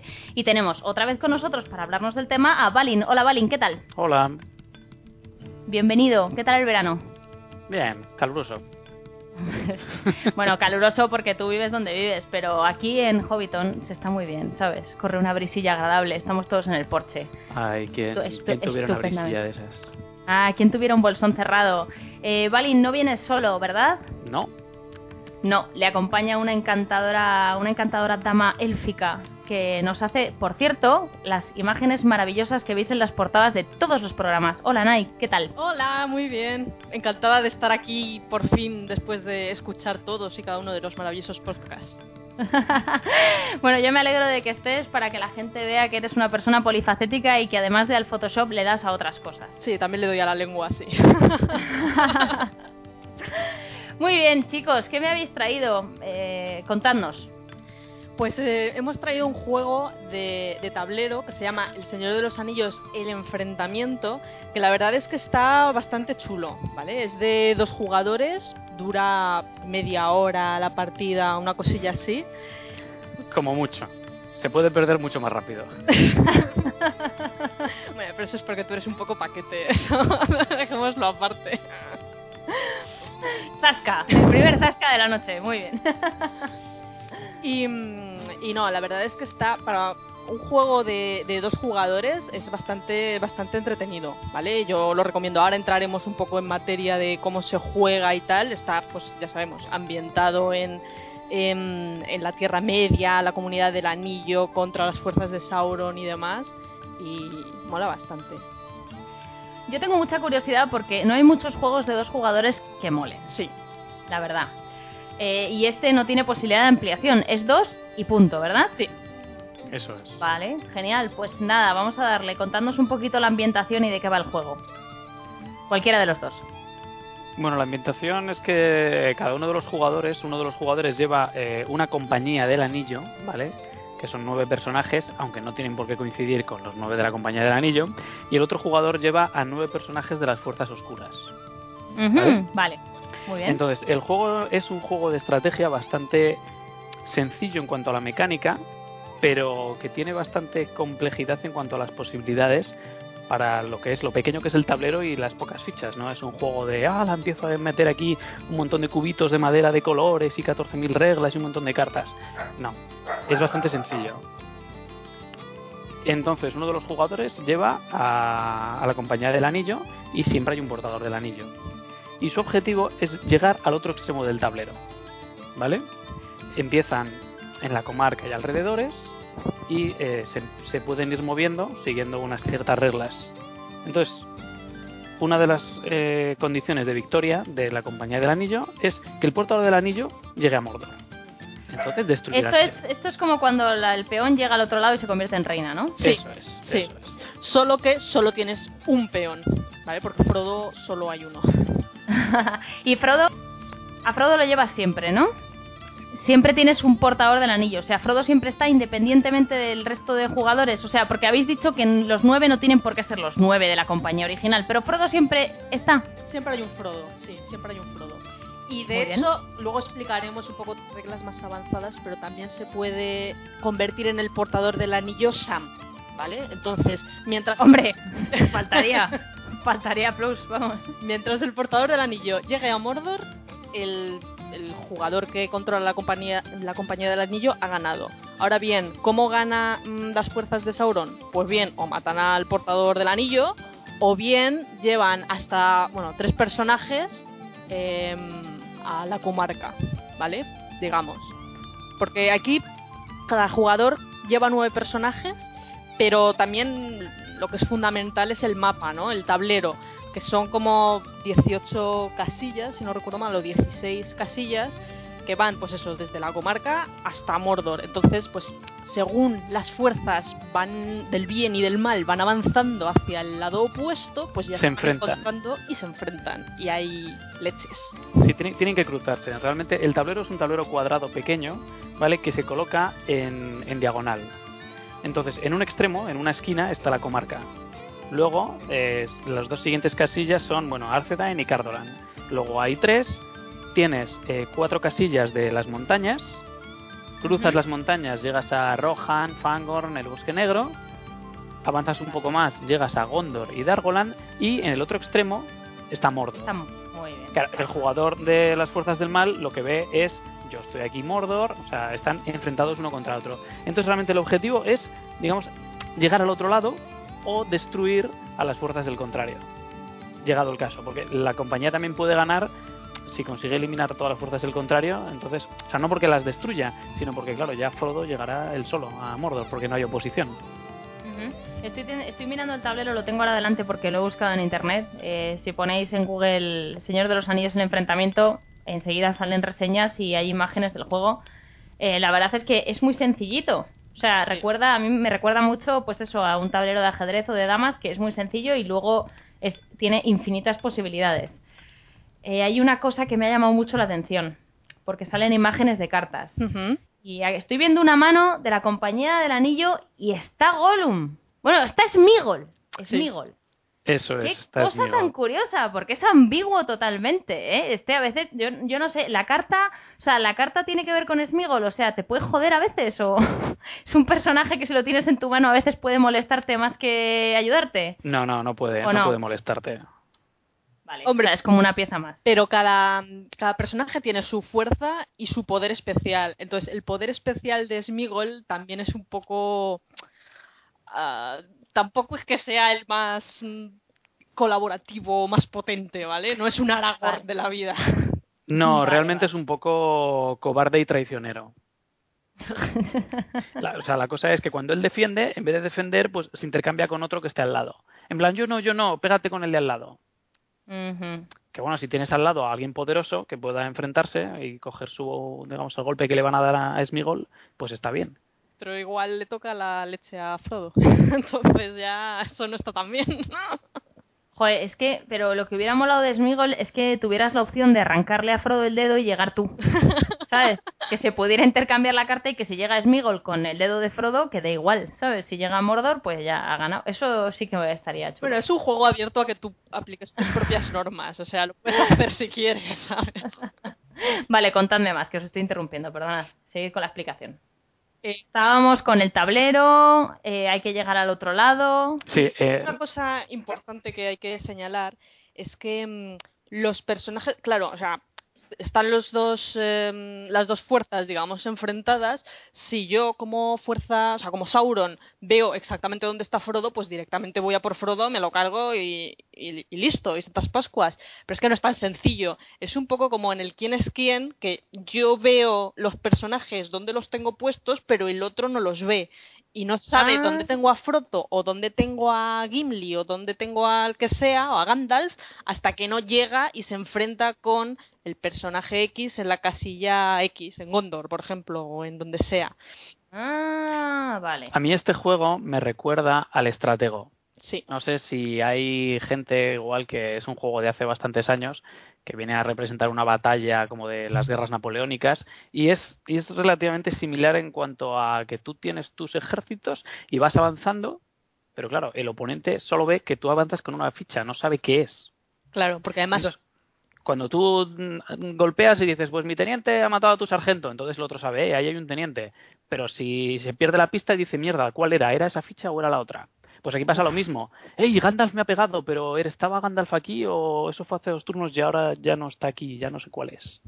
Oye, pero este juego, el estratego es antiquísimo, ¿eh? Sí, sí, el estratego es antiquísimo. ¿Cuántos años? Joder, Balín, qué viejo eres. ¿Esto jugabas, jugabas de pequeñito esto en Moria? Así. Efectivamente, efectivamente. Hace millones y millones de años.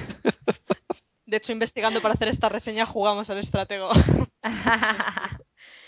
Eh, Vale, o sea que es verdad, es verdad que la imagen que tengo delante sale que tú tienes a la figura mirando hacia ti, pero el otro lo que ve es como una cubierta que es igual para todas las Eso. los personajes. Oye, ¿y tú puedes colocarlos donde quieras al empezar la partida? Correcto. De Bueno, con ciertos límites. O sea, realmente tú lo que puedes colocar eh, inicialmente puedes poner, bueno, tienes, tienes que poner inicialmente cuatro personajes, digamos, en tu, en tu lugar natal, ¿vale? O sea, el... la comarca o Mordor. Eso es. Luego, justo en las dos casillas siguientes tienes que colocar dos, Uno en cada casilla. uno en cada casilla, y en las otras tres, uno. Entonces, realmente, tú, manteniendo esa distribución, coges tus personajes y los colocas como quieras. Y de hecho, este juego hemos visto que la colocación inicial es bastante importante, también en función de qué personajes elijas. Sí. Em, claro, aquí también juegas un poco con la estrategia, ¿no? Yo soy eh, la comunidad del anillo donde pongo a Frodo. Lo pongo en la comarca ahí en plan defensivo para abrir un poco camino y luego lanzarme con él, o lo pongo delante en primera fila esperando que el otro piense que lo que como es Frodo lo he dejado atrás del todo. Aquí ya también entra un poco El faroleo. El, hacer el visini. Sí, el Vicini, el faroleo. ¿Qué clase de tú persona será el de enfrente? ¿Tú serás de esos que se lanzan primero porque crees que yo no creo que tú vas a poner a Frodo delante, pero en realidad sí, y entonces... Ya. exacto. Qué chulo, oye, pues es chulo. Y oye, entonces, ¿puedes elegir tú a los personajes que, que coges para jugar? ¿Puedes hacerte tú tu propia compañía con las componentes que tú quieras? A ver, básicamente em, hay nueve personajes que tienen una cara A y una cara B. Entonces, al principio ya te el, juego te marca para emprender a jugar pues un setup inicial de los nueve personajes que te recomienda, ¿no? Pero una vez em, ya sabes cómo va el juego y tal y ya pues le quieres sacar más jugo, pues ya lo que haces es pues pasar a la cara B o probar algunos de la cara A y otros de la cara B en función también de cómo tú prefieras jugar, ¿no? Pero también es más rico si el otro jugador no sabe exactamente con qué personajes estás jugando tú.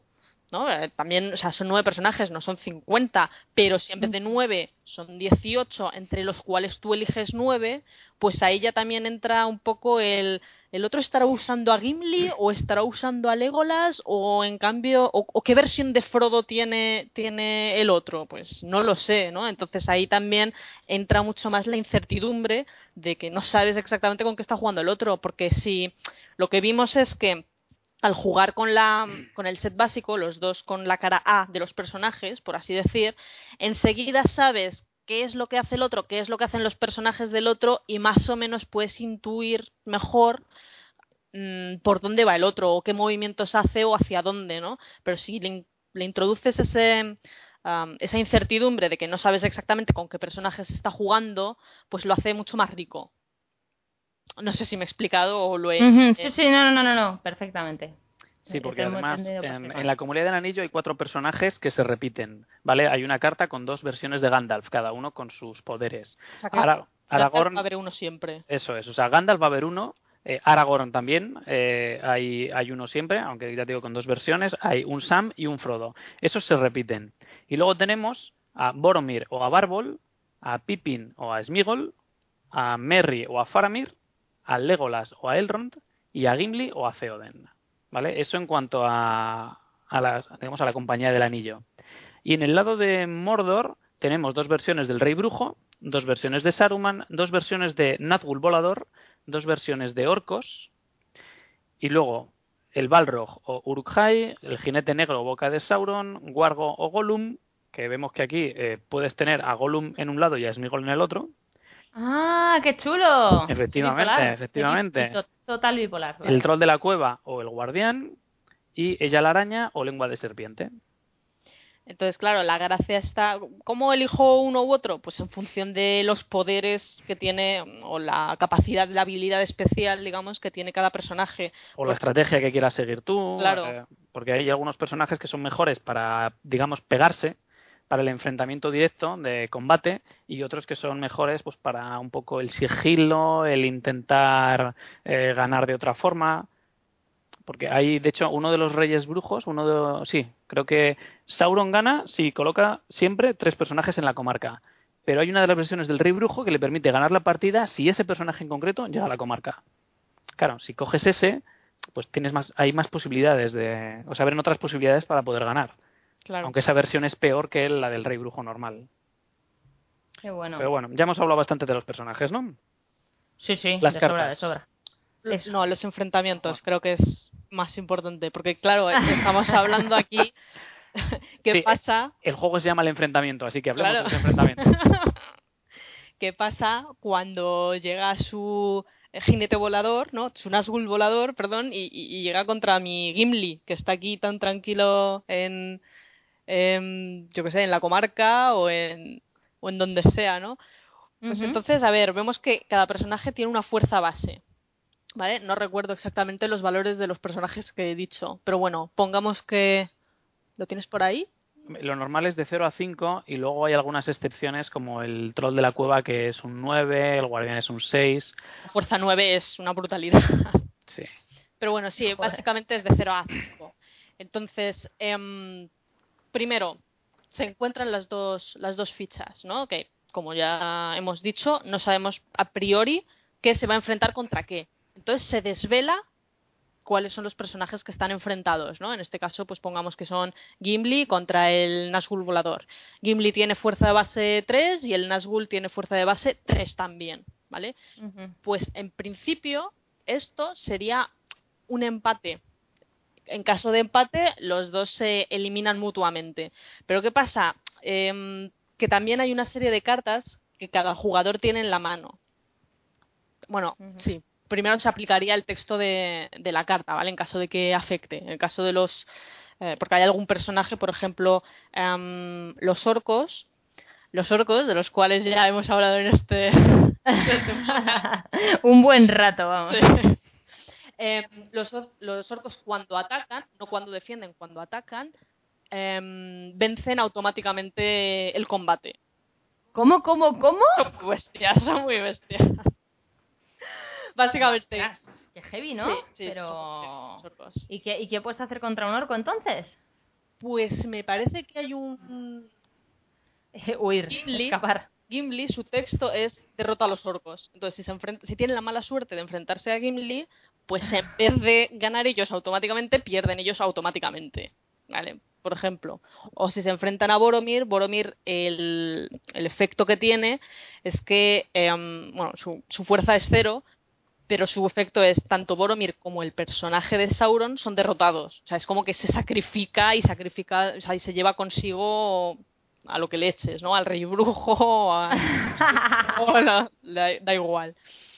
Em, Claro, también es que la cosa es que los personajes de Sauron en general son como mucho más agresivos, ¿no? Tienen que ir a depende mucho de tu estrategia, pero por lo que yo he visto es mucho más a ir a saco a enfrentarte a jugadores para, o sea, a personajes, perdón, para encontrar a Frodo cuanto antes y eliminarlo cuanto antes. Sí, hay que, hay que pillar a Frodo y matarlo, es la forma más fácil de ganar. Claro, entonces cuanto más enfrentamientos tengas, más posibilidades tendrás de encontrarte con Frodo.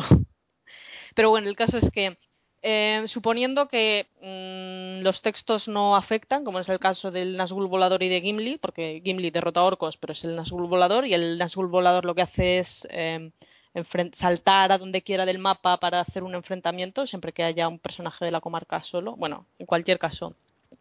Los jugadores tienen una serie de cartas en la mano, ¿vale? Cartas que van eh, que tienen un número impreso que va del 1 al 6 en el caso de mm, las fuerzas de Sauron o del 1 al 5 en el caso de, de la comunidad.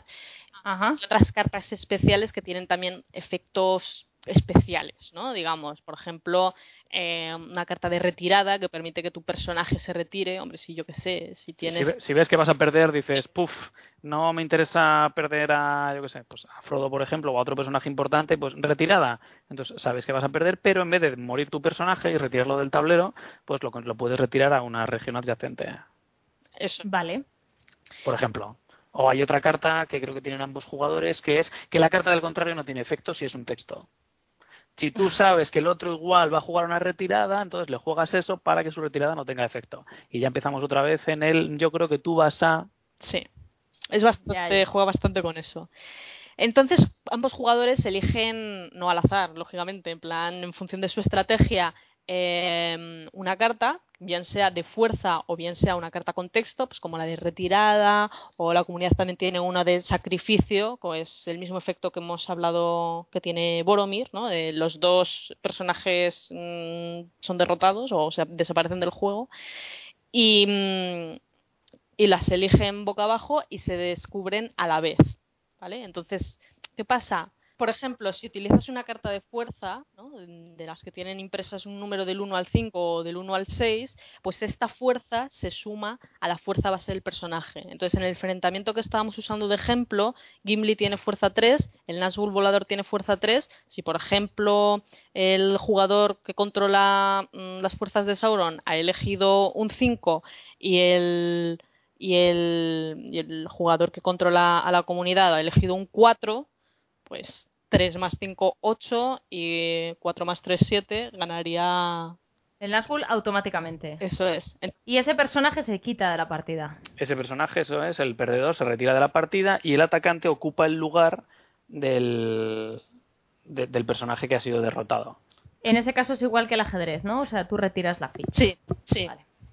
Sí, hay, hay una cosa que no hemos comentado y es que cada región tiene, digamos, una capacidad máxima de personajes tú no puedes llegar a, venga, pues vamos avanzando, vamos todos en pelotita y vamos los nueve juntos y ya está. No, lo normal en las montañas solo cabe uno, en el resto del tablero caben dos tuyos, salvo en el lugar original que caben cuatro. ¿Eso qué significa? Que tú puedes tener dos personajes, por ejemplo, en, en Rohan. ¿Vale? El, Mordor tiene dos personajes en Rohan. Y llega Gandalf, atraviesa el paso del Caradras y dice, ataco. Entonces puede elegir a cuál de los dos ataca. Dice, a la ficha de la derecha o a la de la izquierda. Si tú recuerdas que igual ahí estaba mm, Saruman, dices, pues voy a intentar atacar al de la derecha porque yo creo que el de la derecha es Saruman. Y si no, pues mira, es al azar. Entonces se resuelve el enfrentamiento y si solo hubiera una, entonces se queda ahí. Pero si queda otra oponente, entonces hay que volver a hacer otro combate inmediatamente. Y al final, pues el que, el que, el que queda después de los combates sucesivos que haya, pues permanece en esa casilla. Y tú vas perdiendo cartas de fuerza a medida que la vas echando. Eso es, tú en las que usas las descartas. Y para el siguiente combate solo puedes usar las que tengas en la mano. De modo que hasta que no las has utilizado todas una vez, en principio no puedes volver a usarlas. Hay una carta que permite eh, tú la juegas y es como sustituyelo por una carta de tu pila de descartes.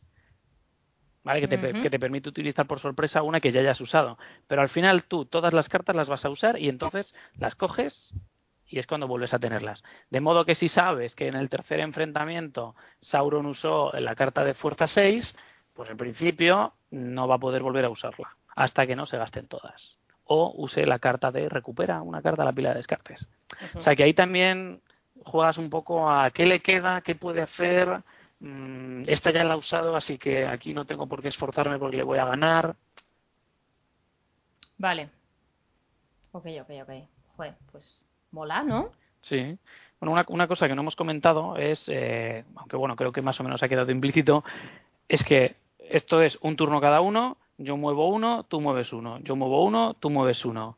Siempre hay que avanzar de uno en uno, salvo algún personaje que tiene movimiento especial como el Nazgul o algún otro personaje que es como mueve todo lo que quieras hasta que te enfrentes a alguien. ¿Vale? Pero en principio es de una en una y siempre hacia adelante. No, no, no puedes retroceder.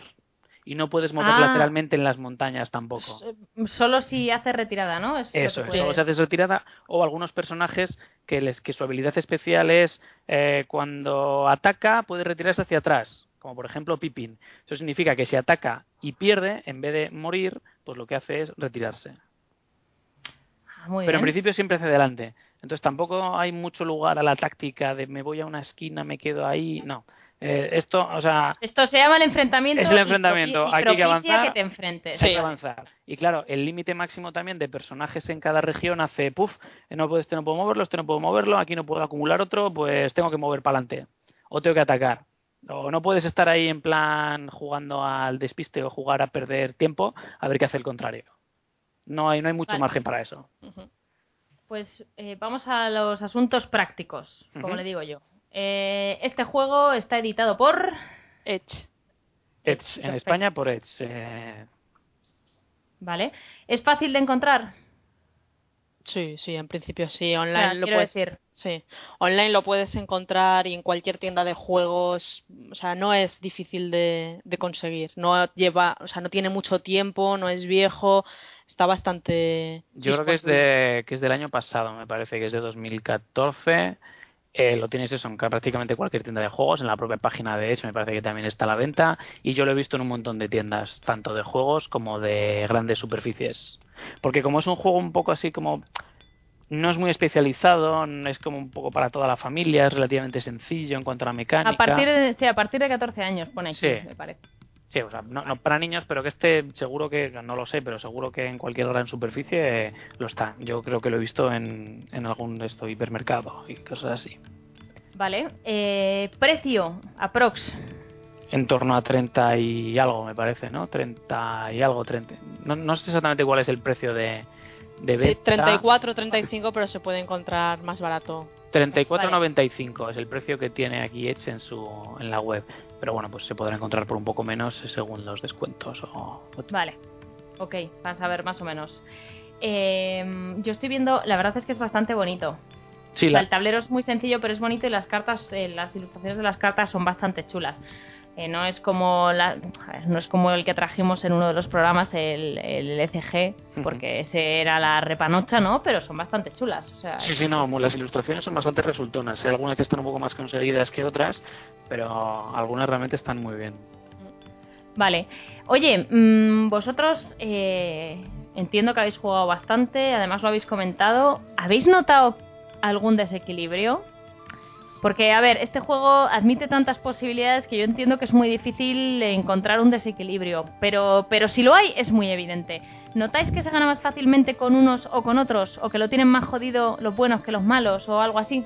Yo desde mi punto de vista las fuerzas de Sauron lo tienen más fácil. Y de hecho eh, te recomiendan en las propias instrucciones y tal que en vez de simplemente jugar una vez uno con Sauron y otro con la comunidad, se jueguen dos partidas y se intercambien. Es decir, se de- intercambian, sí. Claro, de forma que tú hayas jugado una vez con Sauron y una vez con, con la comunidad del anillo.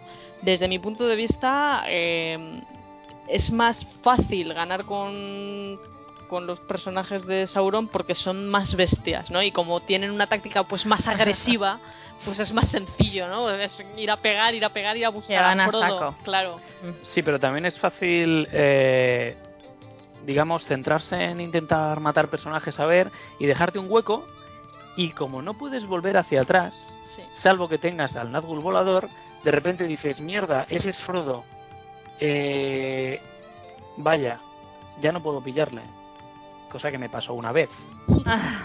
Claro, yo tenía. eh, eh, me parece que me quedaban seis personajes, a, a las- a la comunidad del anillo le quedaban tres, y digo, esto ya está, ahora en un momento, y de repente es como, ay, va, ¿y ese que se me acaba de colar por ahí?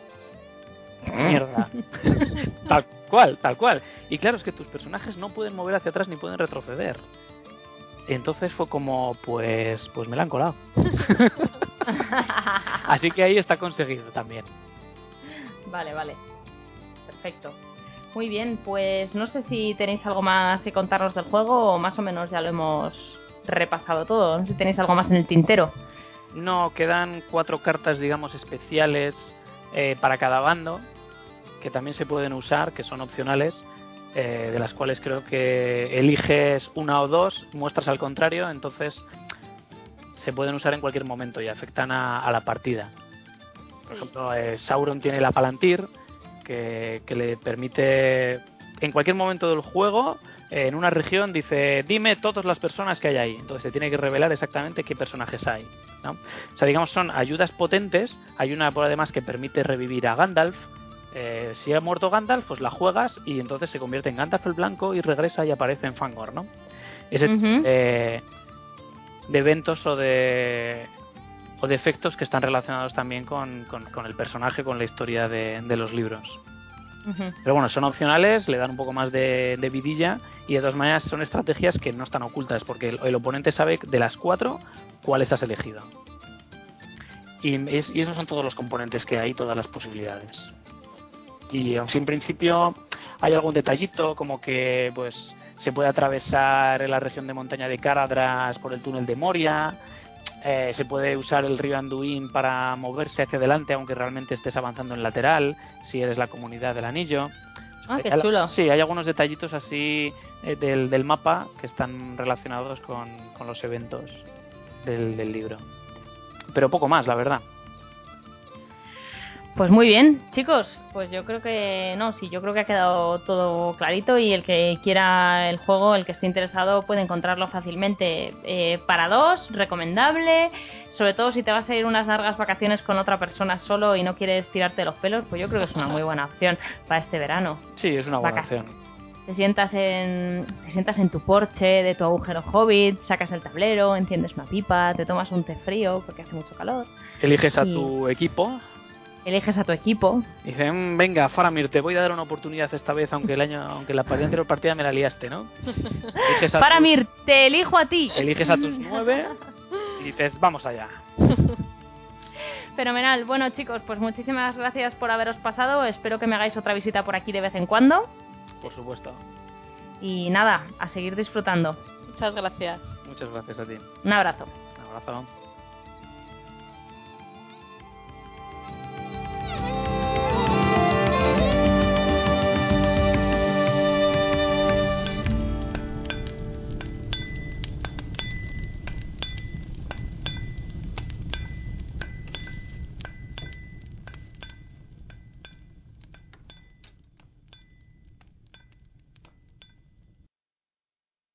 El en sí la lumen mentilmo.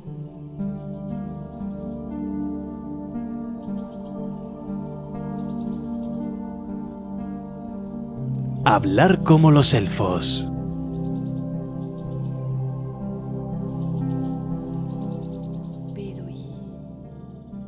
Y seguimos en regreso a Hobbiton. Volvemos a llamar a Eleder para que nos hable de Quenya, nuestra clase de todos los meses. Eleder, ¿qué tal? ¿Cómo estás? ¿Qué tal ese verano?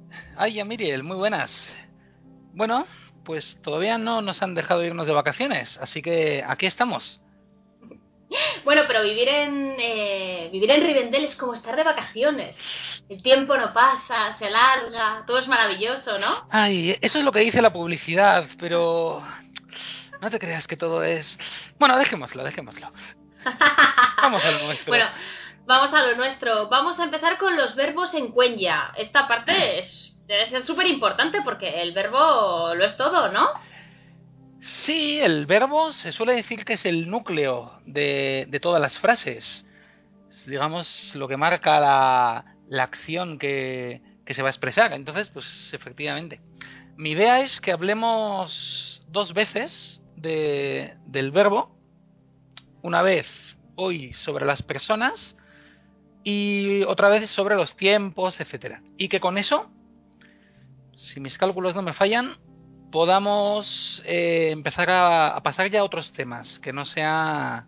O sea, habremos hecho ya, digamos, una revisión así general, pero más o menos completa, de la gramática del cueña. Entonces, podríamos pensar en el Sindarin o ver un poco lo que, lo que pueden querer nuestros oyentes. Bueno, qué maravilla. O sea que al final, en unos pocos programas hemos podido finiquitar esto. Bueno, habrá mucho más que podremos hacer y ya podremos enseñarles además, pues eso, expresiones como saludos, despedidas, frases típicas, pero vamos, que veo que vamos deprisita. Eso es, sí, sí, sí, hemos, hemos ido viendo un poco todo lo más importante. Así que con, con la pieza del verbo, que es un quizás un poquitín más compleja que, que alguna otra, pero vamos, que ya veréis que tampoco, tampoco tanto. Con esto tendremos ya una, un esquema pues más o menos completo. Pues fenomenal, vamos a empezar entonces. A ver, eh, por el principio. Muy bien. No, pues lo que te decía, la al final con, con esto, pues eh, teniendo, sabiendo cómo funcionan los verbos, ya todo lo demás para poder construir frases sencillas lo, lo tenemos. Y los verbos funcionan de forma bastante parecida. Aquí vuelvo otra vez a decir una de mis famosas frases. Es bastante parecido al castellano, a pesar de que no tenga nada que ver. Tú, esa es tu frase. Sí, Cuando termine esta temporada de regreso a Hobbiton, pondremos las frases y la tuya va a ser esta. Bien. No, pero ¿cómo funcionan los verbos en castellano? Vamos a los usamos todos los días, o sea que seguro que nos que nos podemos acordar. El verbo comer, por ejemplo. Vale, pues el verbo comer eh, tiene una parte que es lo que se le llama la raíz. ¿Vale? En este caso, la raíz del verbo comer es com. ¿Vale? Las primeras letras. Com. Vale. Entonces, para hacer las distintas formas del verbo comer, tú- tú te quedas con la raíz y le vas añadiendo distintas terminaciones. Por ejemplo, la terminación de la primera persona de singular, de yo, en presente, es una O. Entonces, coges la raíz com y dices como, yo como. Y si fuera beber, pues la raíz es beb, pues yo bebo. La segunda persona, el tú, no es una O, es una es. Entonces, comes o bebes. Para el pasado, pues ia, por ejemplo. Comía, bebía. ¿Vale? Entonces al final es una raíz y luego terminaciones. Vale, sí, o sea, eh, tipo latín. Sí, pero vamos, la gran, Bueno, como el castellano, sí, sí, la gramática castellana, toda la vida. la sí. gran mayoría de los idiomas, la verdad es que funcionan, funcionan así, sobre todo, pues eso, un poco los que conocemos más en Europa y tal. Alguna vez he comentado que el cueña es un idioma muy europeo. O sea, es- sí, o sea, funciona, no es un idioma como el chino o como el árabe, ¿no? Claro, como el árabe claro, claro. es el Kuzdul, por ejemplo, el idioma enano. Ujú. ¿Ah, sí? Otro día podemos, podemos dedicarlo a, a, ese, a ese idioma que tiene unas, una estructura que ese sí que es muy curiosa.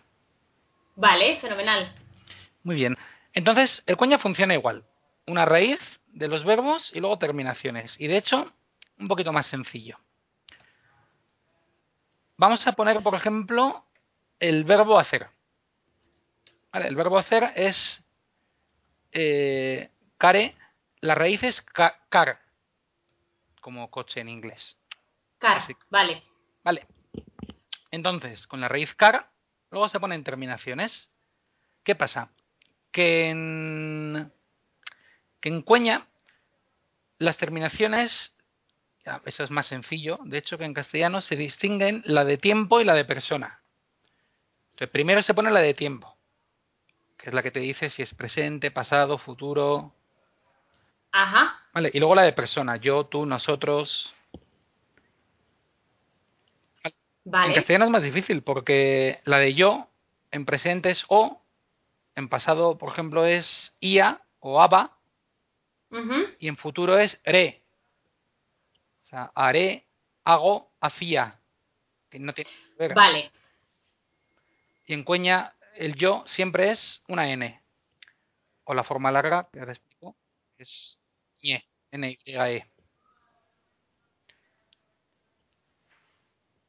De forma que vamos a ver estas terminaciones personales solo. Y en el, sigui- en el siguiente programa ya veremos las de los tiempos. Y con eso pues ya podemos, podemos completar todas las formas.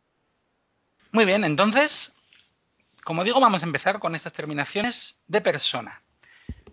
Y para ello vamos a usar el verbo hacer, como he comentado antes, cuya raíz es car. Y vamos a usar el tiempo presente, por Vale. ejemplo, para... Vale, es el tiempo pues, que se usa cuando lo que se está haciendo eh, ocurre en ese mismo momento. Cuando dices que estás Lo haciendo... que viene siendo en el presente, ¿no? Ay, es que si fuera tan fácil... Ay, no me digas. Qué miedo, por favor. Bueno, venga. Porque existe el presente habitual, que es eh, cuando tú dices en verano hace calor, quiere decir habitualmente en verano hace calor. Existe el presente narrativo. Mm, John Peters mm, aparece por la calle, avanza vale, vale, no, hacia. No, retiro, no. Por favor, no me metas en las cavernas de los olvidados. Lo siento, no volveré a interrumpir. vale, entonces vamos a usar el verbo hacer en presente. Sí. Hay otro, ya te digo, bueno, mm, veremos en el próximo programa otras formas parecidas al presente, pero esta es la de que se está haciendo en ese momento. Y para eso, terminación de tiempo O sea, que es sería simplemente cara. la vocal A. Eso es. Y a partir de cara se le van poniendo las terminaciones de persona. vale. O sea, yo hago, eh, tú haces, él hace, esto es el presente. Ese es este presente, ¿no? Vale. Eso es. Prefiero, para no complicar, yo lo, lo prefiero traducir por qué estoy haciendo, qué estás haciendo, Vale. etcétera. ¿Vale? Muy bien. Y vamos a usar otra palabrita muy simpática que es interrogativa y que nos va a servir para que los ejemplos queden más bonitos. Esta partícula es man, Vale. man como hombre en inglés, y significa Ah, ¿para que qué haces? eso es, Vale, qué estás fenomenal. haciendo, etcétera. Muy bien, pues vamos allá. La primera persona en singular es yo. Como recordaréis de vuestro tiempo de, de colegio. En, nada, en, en plural es nosotros, nosotras. Luego la segunda es tú o vosotros, vosotras. Y la tercera puede ser él, ella, ello Ujú. o ellos, ellas. En Cuña no se diferencia en estas personas eh, masculino y femenino. Se diferencian otras Ostras, cosas entonces, mucho más. entonces en las papeletas de los votantes en es. chicos no puedes poner diputados, diputadas. ¡Qué fuerte! Perdona, vale, ya. Ya. Regreso, regreso a Hobbiton, lo siento, perdón, perdón, perdón, ya, ya, ya. En algunas palabras se puede, pero no, no entremos. Muy bien. Vale, entonces, la marca del yo, de la primera persona de singular, es una N. Una N, ¿vale? Y una cosa importante aquí es que las personas normalmente pueden tener forma corta o forma larga. Ya explicaremos en algún momento cuándo se usa una y cuándo otra, pero para estos ejemplos sencillos se puede usar cualquiera de, las dos, la que más nos guste. Vale, entonces, la forma corta es una N, lo que significa que, ¿qué estoy haciendo? Se diría mancaran, Marcaran- Mancaranje. ¿vale? Karan o mancaranje sería Bueno, la en forma realidad larga. es Karanje, ¿no? Ay, Mm, En realidad no. Eh, la, es verdad que lleva una, una tilde en la, en la primera vocal de car. Esto es porque se alarga. Entonces sería algo así como caranje. La primera vocal larga y luego, pero el acento, como lleva esta combinación de N y, el acento sigue yéndose a la, a la segunda. entonces, mm, la forma larga es añadiendo el Y, la forma corta es solo una N. O sea, eh, ¿qué Eso haces? Bueno, ¿qué haces? No, porque, a ver, ¿qué hago? ¿Qué hago? ¿Qué es hago? Mark Karan. O Mark Karanye, vale. Man Karan. Y también Man Karanye. ¿Vale? Esto, por ejemplo, sería una cosa que probablemente algunos Noldor, en mitad de la matanza de hermanos en Alcualonde, pues se separarían, mirarían los barcos eh, y, y dirían, Man Karanye, ¿qué estoy haciendo? Así, todo... Sí, eso te irían matando mucho dramatismo, pero al final... Exacto. Vale, esta, esta N se ve en otros textos élficos que conocemos, por ejemplo, en el juramento de Eorl, este tan bonito y tal, de Kirion y Eorl, pues se dice Et earello endorenna utulien, que aquí además podemos encontrar cosas que ya hemos visto. Ear es el mar y earello es desde el mar, que es una cosa que vimos en, programas pasados. Luego, Endor es la Tierra Media. Endorenna es hacia la Tierra Media, o sea, del mar a la Tierra Media. Entonces, Utulien es he venido, el pasado ya lo veremos, pero acaba en N. O luego dice Sinome Maruvan. Maruvan es el futuro de habitar, habitaré. M- Madre mía, o sea, Vale, yo entonces- ni con la chuleta que tengo delante. Os podéis quedar que el verbo se le pone una A para que sea estar haciendo y luego una N o ñe para que sea yo. Vale, ok. ¿Vale? El verbo volar, que es will, pues se dice willanje. Estoy volando. ¡Ay, Dios mío! vale. Ya, ya, ya, Ya no, veréis, ya sí, veréis. estoy o sea, esta lección es muy chunga, ¿eh? Yo no lo he advertido al principio, me parece muy mal. es muy chunga. Pero bueno, sigamos adelante, sigamos adelante. Nuestros oyentes son muy listos, ya verás. Vale, la segunda persona es muy parecida, solo que en vez de una N usa una L. La L de L de... Vale, una L. O sea, que en lugar de... ah, uf. Eh, eh, en lugar... en lugar de man en lugar de man karan que estoy haciendo sería man, Man karal Vale. ¿qué estás haciendo? eso es lo que le diría un, un teler ¿no? ¿Qué a los, a los Noldor man karalye ¿qué estáis haciendo? Vale. acordaos ¿eh? un Eso teler es, no un teler. teler, en Ya lo- singular. Lo vimos el mes pasado. Muy bien. Vale, entonces con esto tendríamos ya el yo y el tú. Hay discusión entre los estudiosos sobre si el cuña funciona como el inglés, en el sentido de que, sabéis que en inglés se dice you, y you significa tanto tú como vosotros. De hecho, y como usted y ustedes, ahí lo juntan todo. Y, y en Cueña no está claro. Eh, parece, en algunos textos parece que significa las dos cosas, en otro parece que hay alguna otra forma. Pero entonces, nosotros vamos a, también por simplificar un poco, vamos a quedarnos efectivamente con que sí, que, que la L es tú y también es usted, que no distingue Vale, así lo simplificamos. Vale. Por ejemplo, en el Namarie está el ejemplo de ojalá encuentres Valimar. Nai Giruvalye Valimar. Pues Giruvalye Encuentres tú. Vale. Eso es. Oye, Eleder, y entonces, eh, bueno, no hemos llegado, pero eh, la L es para el- el- la segunda persona del singular y del plural. ¿La N era para la primera persona del, del singular y también del plural? No, vale, ya está, nada, nada, N- nada. Cuando lleguemos, llegamos, vale. Sí, eso es. Vale, vamos a ver. Luego, la tercera persona de singular, o sea, él, ella, sería una R. Vale, Vale. Entonces, tú podrías decir en la forma larga, por ejemplo, man cararye. sea, ¿qué está él haciendo ella?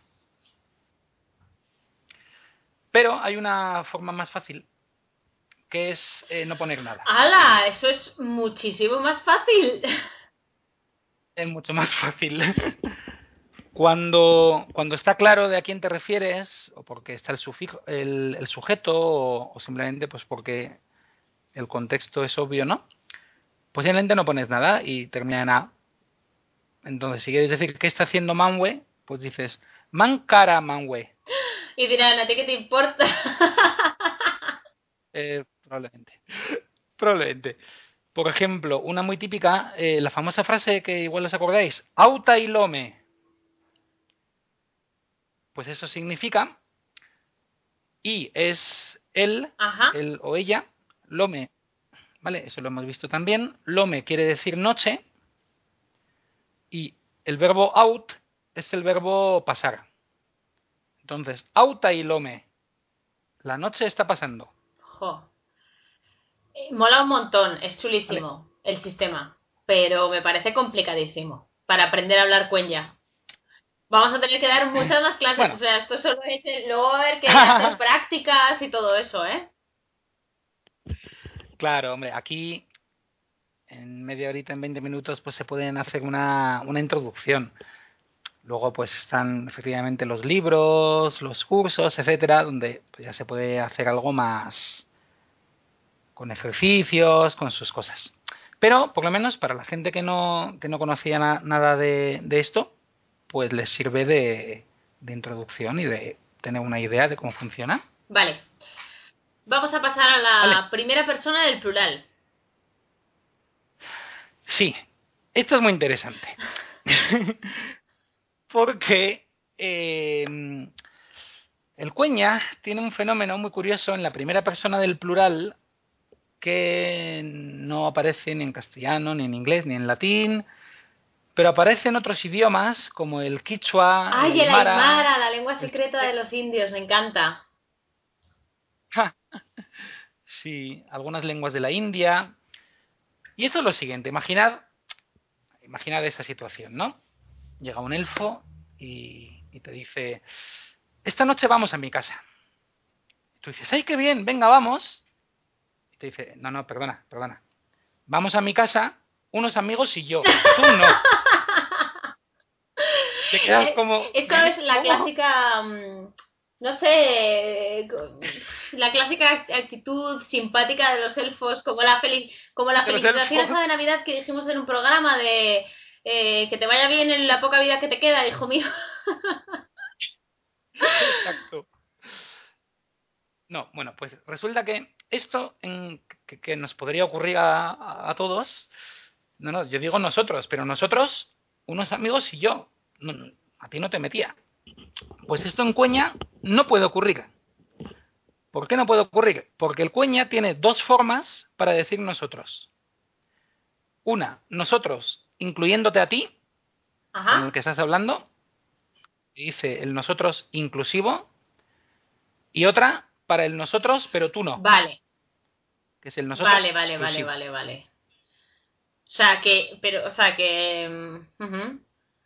Aquí la, compa- es es- la compañía del anillo dijo, vamos a Mordor a llevar el anillo, era el exclusivo, pero Pippin y Merry no lo entendieron y se sumaron, al Exactamente, mira. Hay que saber cuenya, que si no luego, mira.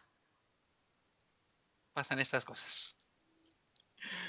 Eso es. Entonces, nada, estas formas solo tienen forma larga, no Vale, tienen la corta. Y la del nosotros inclusivo es eh, LVE, alve. Entonces sería nosotros estamos haciendo, pero nosotros, incluyéndote a ti, caralve. Y eh, estamos haciendo, pero tú no, con M, caralve. ah, vale, qué bien. No hay posibilidad de error aquí. Entonces aquí, ahí ya cuando el elfo te dice vamos a mi casa, depende de si dice eh, Lelialme, tú ya te entiendes que quedando fuera.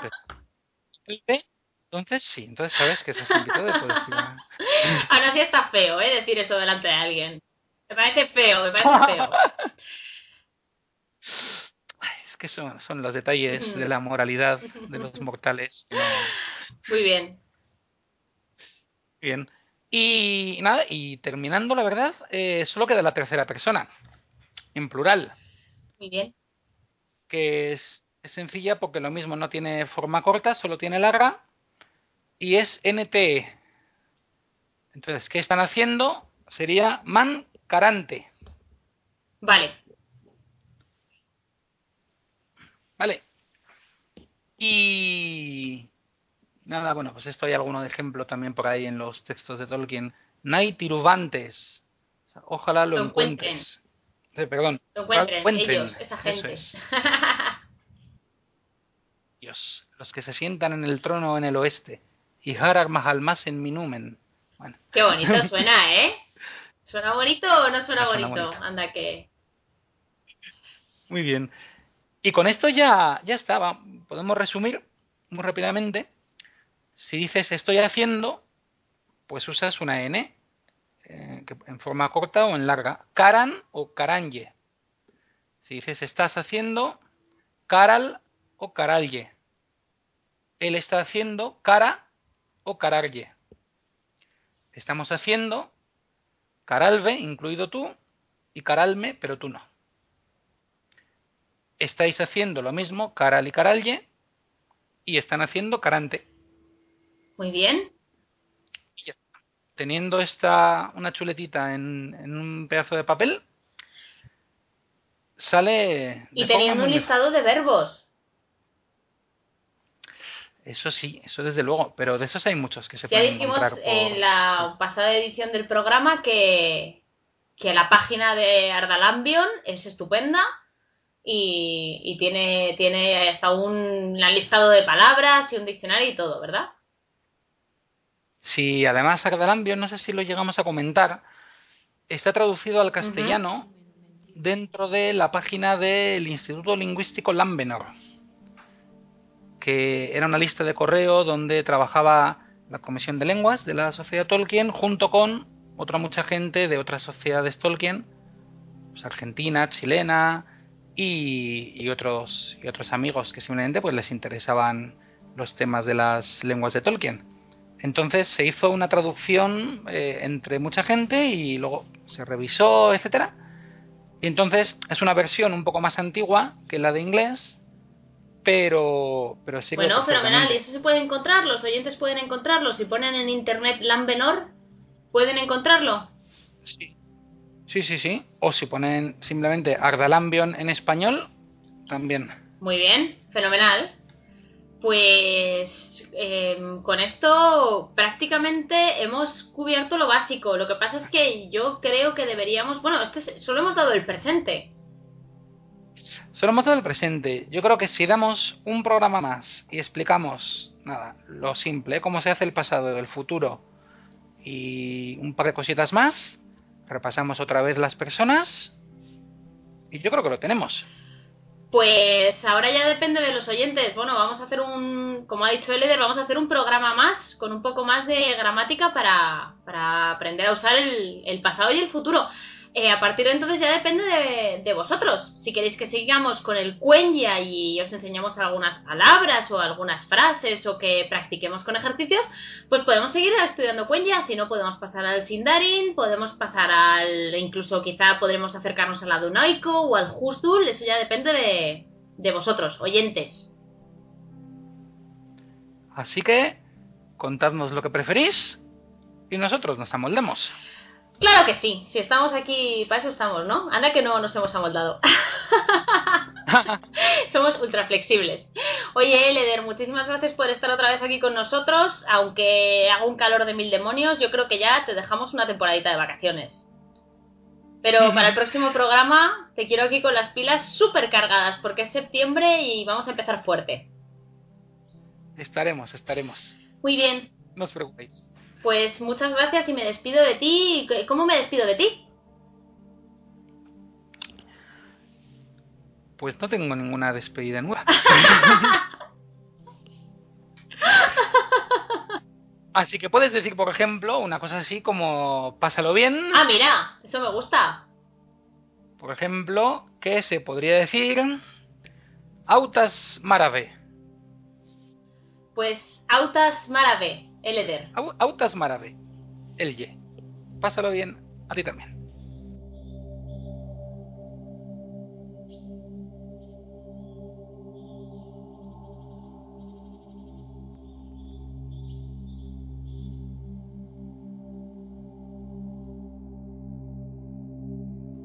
La sala de los cuentos.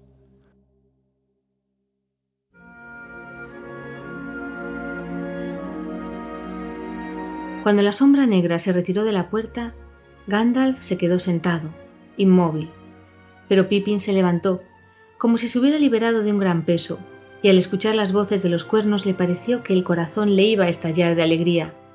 Y nunca más, en los largos años de su vida, pudo oír el sonido lejano de un cuerno sin que unas lágrimas le asomaran a los ojos. Pero de pronto recordó la misión que lo había traído a la ciudad y echó a correr. En ese momento Gandalf se movió y diciéndole una palabra a Sombra Gris, se disponía a transponer la puerta. ¡Gandalf! ¡Gandalf! gritó Pippin, y Sombra Gris se detuvo. ¿Qué haces aquí? le preguntó Gandalf.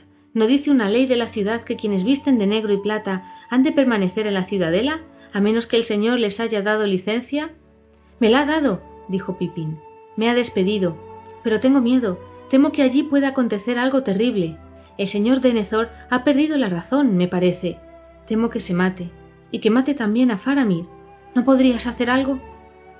Gandalf miró por la puerta entreabierta y oyó que el fragor creciente de la batalla ya invadía los campos. Apretó el puño. He de ir, dijo. El jinete negro está allí fuera y todavía puede llevarnos a la ruina. No tengo tiempo. Pero Faramir, gritó Pipín, no está muerto, y si nadie los detiene lo quemarán vivo. ¿Lo quemarán vivo? dijo Gandalf. ¿Qué historia es esa? ¡Habla rápido! Denethor ha ido a las tumbas, explicó Pippin, y ha llevado a Faramir, y dice que todos moriremos quemados en las hogueras, pero que él no esperará, y ha ordenado que preparen una pira y lo inmonen junto con Faramir, y ha enviado en busca de leña y aceite. Yo se lo he dicho a Bergon, pero no creo que se atreva a abandonar su puesto, pues está de guardia, y de todas maneras, ¿qué podría hacer? Así, a los borbotones, mientras se empinaba para tocar con las manos trémulas la rodilla de Gandalf, contó Pippin la historia. ¿No puedes salvar a Faramir? Tal vez sí, dijo Gandalf, pero entonces morirán otros, me temo. Y bien, tendré que ir, si nadie más puede ayudarlo. Pero esto traerá males y desdichas.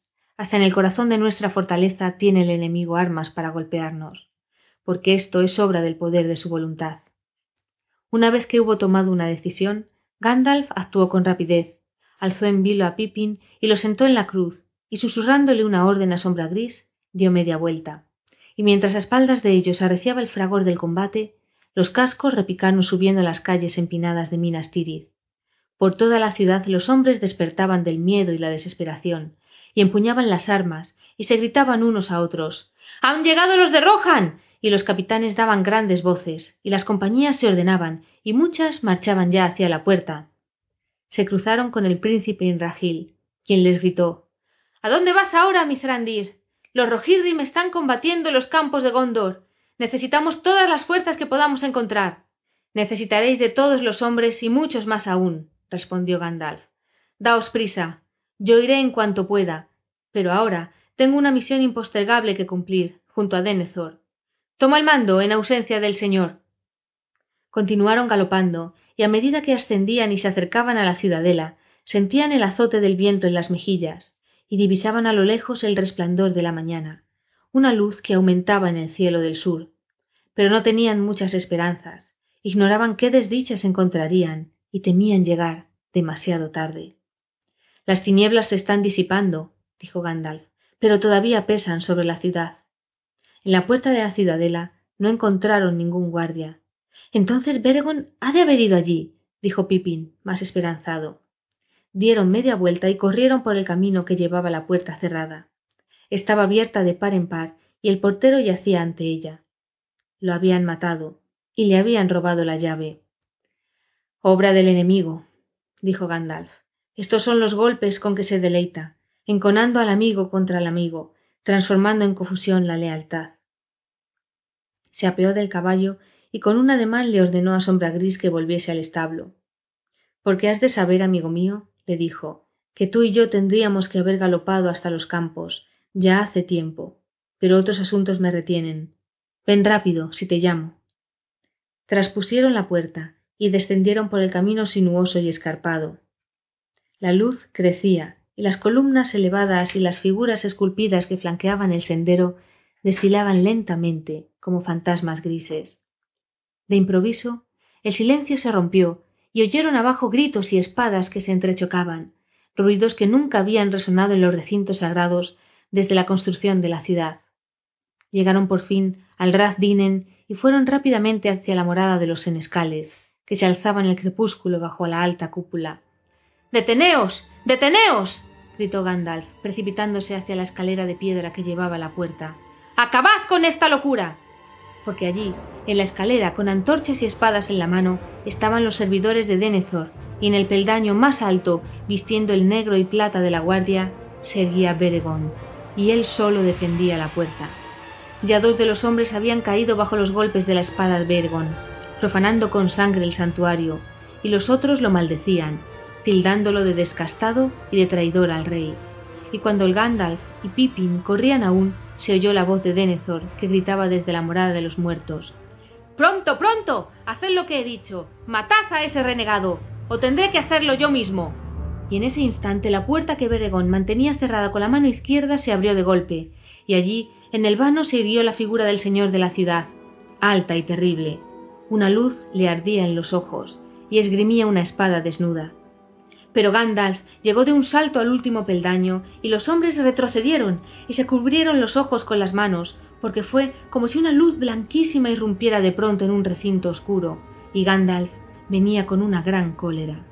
Alzó la mano y la espada se desprendió del puño de Denethor y voló por el aire, y fue a caer detrás de él, en las sombras de la casa, y Denethor retrocedió ante Gandalf como estupefacto. ¿Qué significa esto, mi señor? dijo el mago. Las casas de los muertos no fueron hechas para los vivos. ¿Y por qué los hombres están combatiendo aquí, en los recintos sagrados? ¿No hay guerra suficiente fuera de la ciudad? ¿O acaso el enemigo ha penetrado hasta el Raz Dinen? ¿Desde cuándo el señor de Gondor ha de rendirte cuentas de lo que hace? dijo Denethor. ¿O ya no puedo mandar a mis sirvientes? Puedes, respondió Gandalf, pero otros quizás se opongan a tu voluntad, si conduce a la locura y la desgracia. ¿Dónde está Faramir, tu hijo?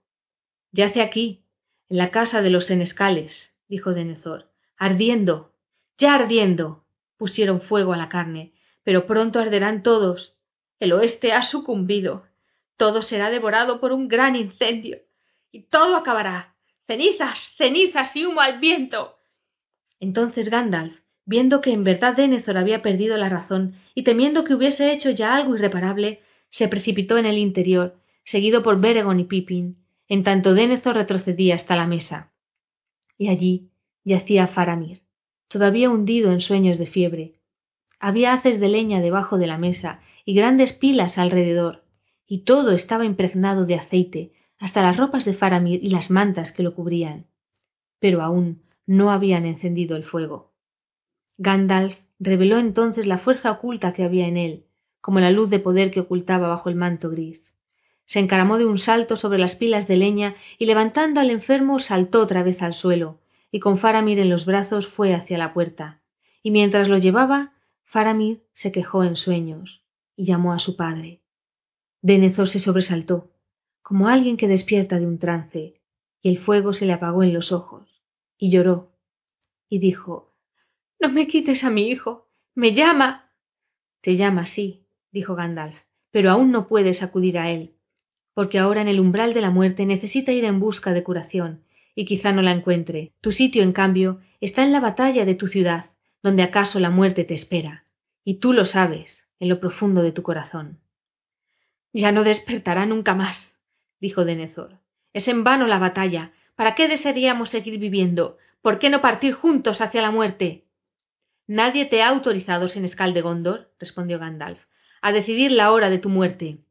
Solo los reyes paganos sometidos al poder oscuro lo hacían, inmolándose por orgullo y desesperación, y asesinando a sus familiares para sobrellevar mejor la propia muerte. Y al decir esto traspuso el umbral, y sacó a Faramir de la morada y lo depositó otra vez en el féretro en que lo habían llevado y que ahora estaba bajo el pórtico. Denethor lo siguió y se detuvo tembloroso mirando con ojos ávidos el rostro de su hijo. Y por un instante, mientras todos observaban silenciosos e inmóviles aquella escena de dolor, pareció que Denethor vacilaba. Ánimo, le dijo Gandalf, nos necesitan aquí. Todavía puedes hacer muchas cosas. Entonces, de improviso, Denethor rompió a reír. De nuevo se irguió, alto y orgulloso, y volviendo a la mesa con paso rápido, tomó de ella la almohada en que había apoyado la cabeza, y mientras iba hacia la puerta, le quitó la mantilla que la cubría, todos pudieron ver lo que llevaba en las manos.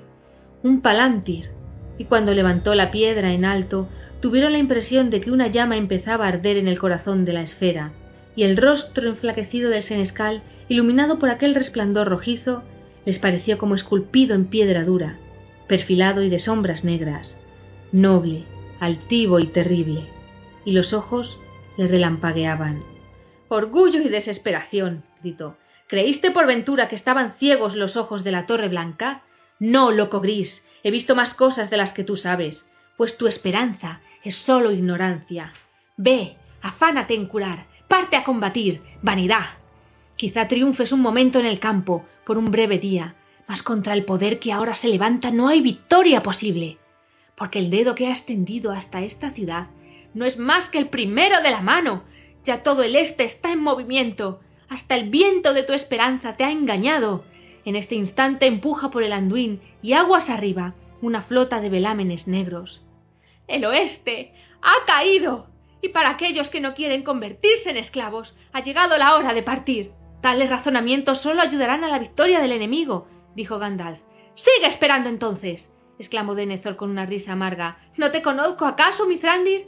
Lo que tú esperas es gobernar en mi lugar. Estás siempre tú, detrás de cada trono, en el norte, en el sur, en el oeste.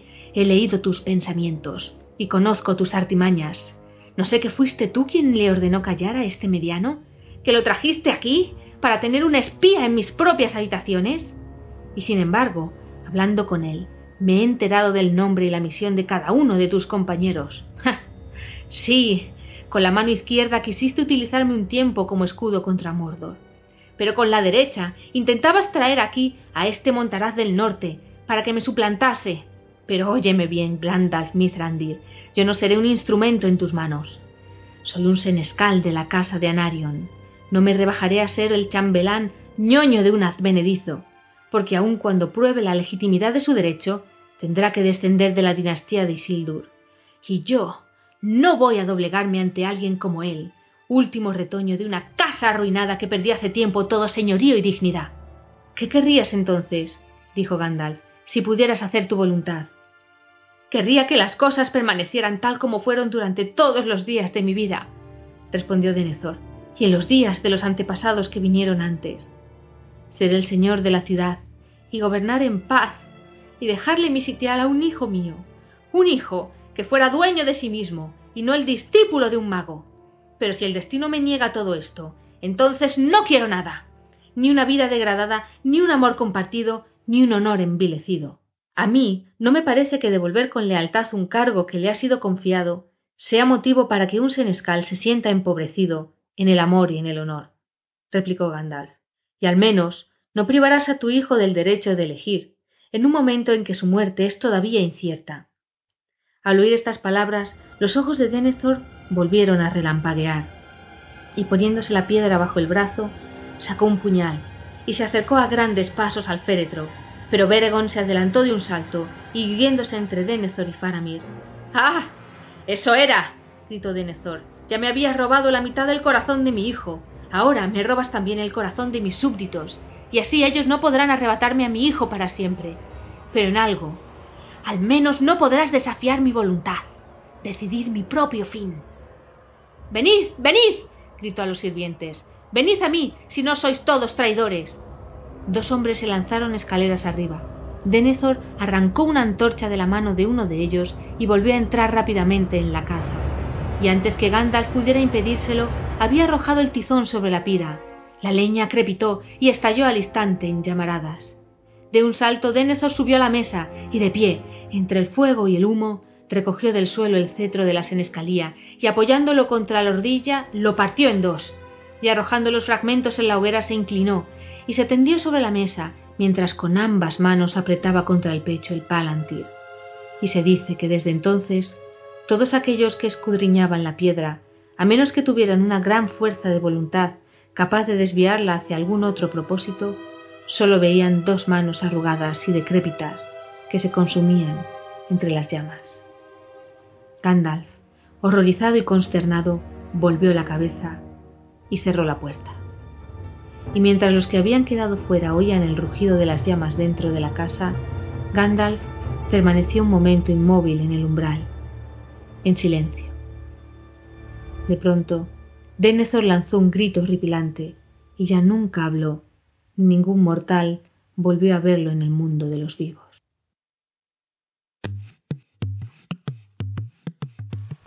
Queridos hobbits, en este programa hemos hablado de orcos y nos hemos enfrentado a ellos, hemos aprendido a jugar un juego de dos jugadores muy chulo, nos han leído un cuento y hemos asistido a nuestra clase de élfico como siempre, pero igual que el verano, nuestro programa está llegando a su fin. No nos vamos a despedir sin contaros la agenda friki de este mes, que tiene muy buena pinta. Para empezar, porque todavía tenéis tiempo de participar en los certámenes organizados por la Sociedad Tolkien Española de relato corto, de ensayo o bien de arte. El plazo finaliza en septiembre, pero todavía tenéis 15 días para ultimar detalles de vuestros proyectos y presentarlos al concurso. Además, os recordamos que del 9 al 12 de octubre se celebrará la gran convención anual de la Sociedad Tolkien Española en el Castillo de Alicante, una cosa muy chula que no os podéis perder con talleres, con exposiciones, con conferencias, actividades varias. Si antes, si alguna vez habéis estado en un Estilcón y hace mucho que no vais, este es el momento de ir, porque el castillo es una pasada y recuperaréis vuestras amistades y retomaréis contactos que nunca debieron perderse. Y si nunca habéis ido a una, tenéis que aprovechar e ir a esta porque va a ser chulísima. El castillo es una gozada, la exposición es maravillosa y tenéis que venir a conocernos porque Regreso a Hobbiton estará allí y grabaremos un programa en directo, así que no os lo podéis perder. Y para los jugones, eh, os comunicamos con gran placer que va a haber un fin de semana entero, un encuentro del Señor de los Anillos LCG en Barcelona con torneos individuales, torneos por parejas, eh, con premios, bueno, que pinta estupendamente. Si sois aficionados al juego, no os lo podéis perder. Fíjate que solo con la inscripción ya os regalan cinco cartas promocionales diseñadas exclusivamente para la ocasión. Vamos, una oportunidad estupenda. Repito, del 11 al 13 de septiembre en Barcelona. ¿Dónde podéis encontrar más información? Pues en Susurros del Bosque Viejo, el blog sobre El Señor de los Anillos LCG.